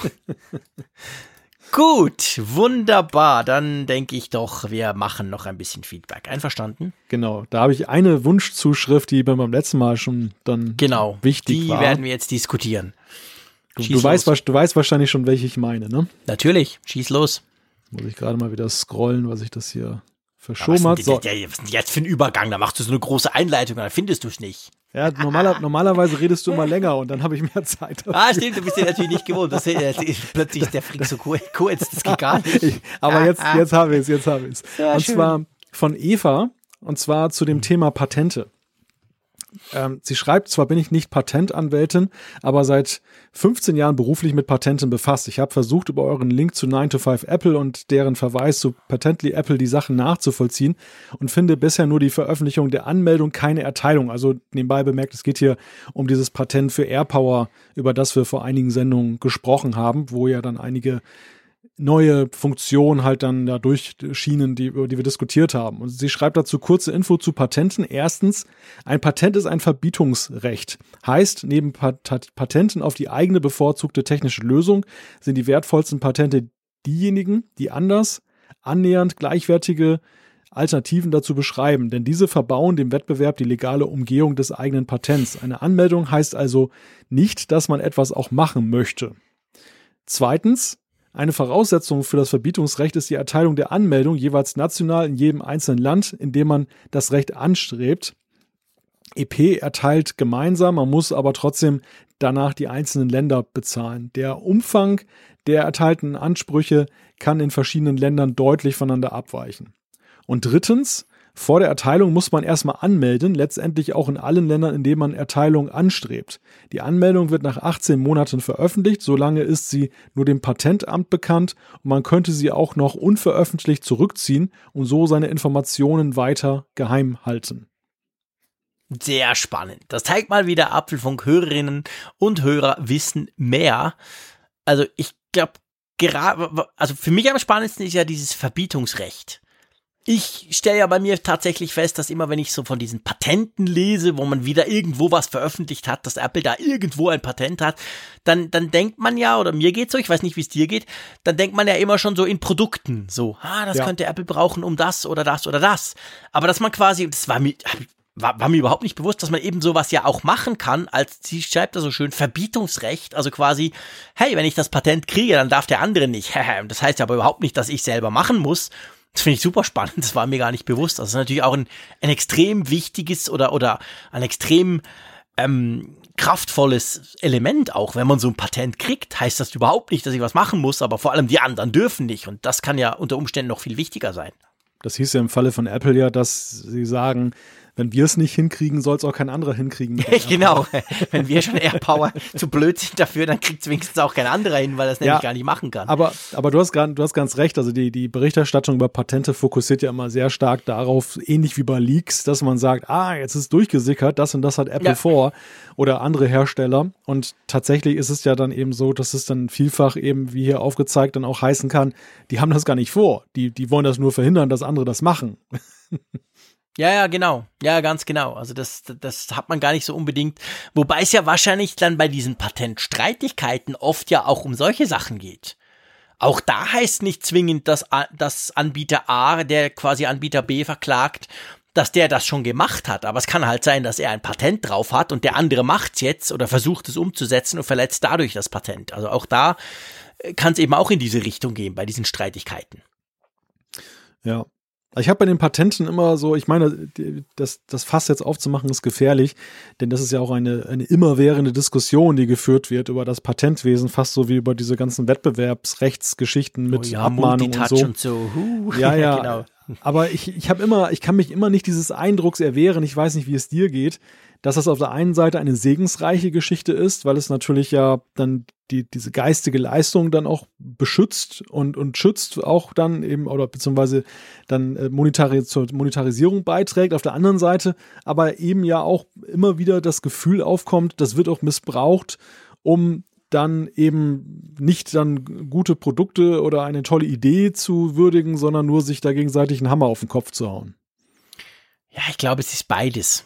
Also ja. wie, wie bei so vielen Dingen letztendlich kann man philosophieren am Ende des Apfelfunks um schon weit nach zwölf. Äh, das Leben ist ja so, hat alles immer zwei Seiten. ich glaube schon, dass ich glaube schon, dass das auf der einen Seite natürlich quasi, stell dir mal vor, nehmen wir mal das iPhone exemplarisch, das hatte ja sehr viele Patente drauf. Da wurde auch viel gestritten, dann gewisse wurden sogar dann ganz später für ungültig erklärt, aber gerade am Anfang ähm, das ist ja eine jahrelange Entwicklung. Du machst ja, du machst ja extrem lange etwas und unter Umständen erfindest du wirklich was ganz Tolles, nie dagewesenes. Und dann ist es natürlich, ich sag mal, nicht nur ein schönes Gefühl für die Firma, sondern durchaus schon am Anfang, bevor du so viel Geld auch investierst in eine mögliche Idee, ist es natürlich schon auch wichtig zu wissen, hey, wenn ich das schaffe, patentieren zu lassen, diese tolle Idee noch kein anderer hatte, weil ich war der Erste, dann gibt mir das auch eine gewisse Sicherheit, eine gewisse Zeit lang halt diesen Vorsprung halten zu können, von dem Moment an, wo das rauskommt. Weil wir wissen ja alle, von dem Moment an kopieren es die Chinesen sowieso. Sorry, fieser Spruch Richtung China, aber passt gerade in den Kontext. Ähm, also das gibt ja Sicherheit und das im Umkehrschluss kann man sagen, gibt eben vielleicht auch überhaupt erst Firmen die Möglichkeit, dass sie so ein Wagnis eingehen. Sonst würden sie es vielleicht gar nicht machen. Aber du hast natürlich völlig recht und ich glaube, es werden eben auch sehr viele Patente erteilt und das ist ja dann, wäre dann mehr das Problem oder die Seite von denjenigen, die sagen, ja, okay, du kriegst dieses Patent, einfach um Dinge zu verhindern. Oder noch schlimmer, es gibt ja Firmen, die Patente kaufen und dann genau damit wahnsinnig viel Geld machen, weil sie dann halt irgendeinen verklagen und sagen, hey, du verlässt das Patent XY, die ja selber überhaupt nichts mit dem Patent zu tun haben. Also das sind dann Auswüchse, die ich auch natürlich ganz schrecklich finde. Hm. Ja, das stimmt. Ich muss mich übrigens kurz korrigieren. Ich habe die, die ähm, Zeit, wo du gesprochen hast, genutzt, um mir nochmal das Patent anzugucken, um das es geht. Es ging gar nicht um AirPower, ich bin schon dermaßen beeinflusst von der AirPower mittlerweile, sondern es ging hier um das Patent, wo dann eine Face-ID, Touch-ID-Kombination diskutiert wurde. Ah, stimmt, das hatten weißt wir du? in einer der, ja, ja, genau, das hatten wir vor ein paar Folgen. Genau, dass ein Bildschirm sozusagen dann ja. der, der Touch-ID-Sensor dann versteckt ist und man beides dann auf dem Gerät machen könnte.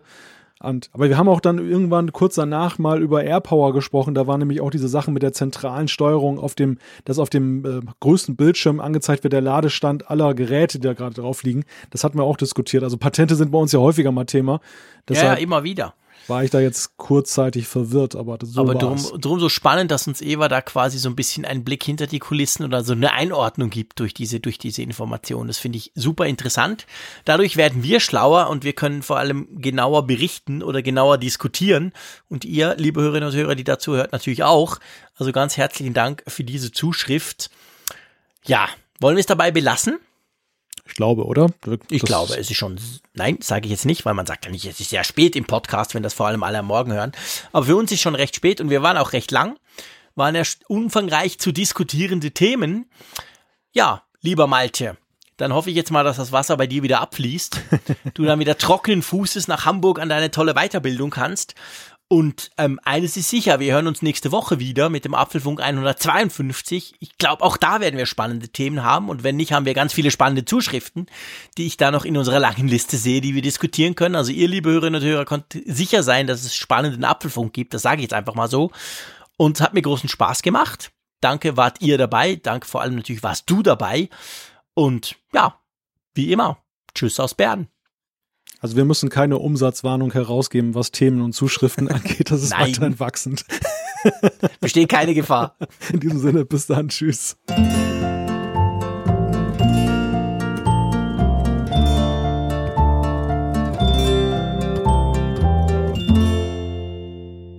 Immer auf Empfang mit Funkgerät, der App zum Apfelfunk.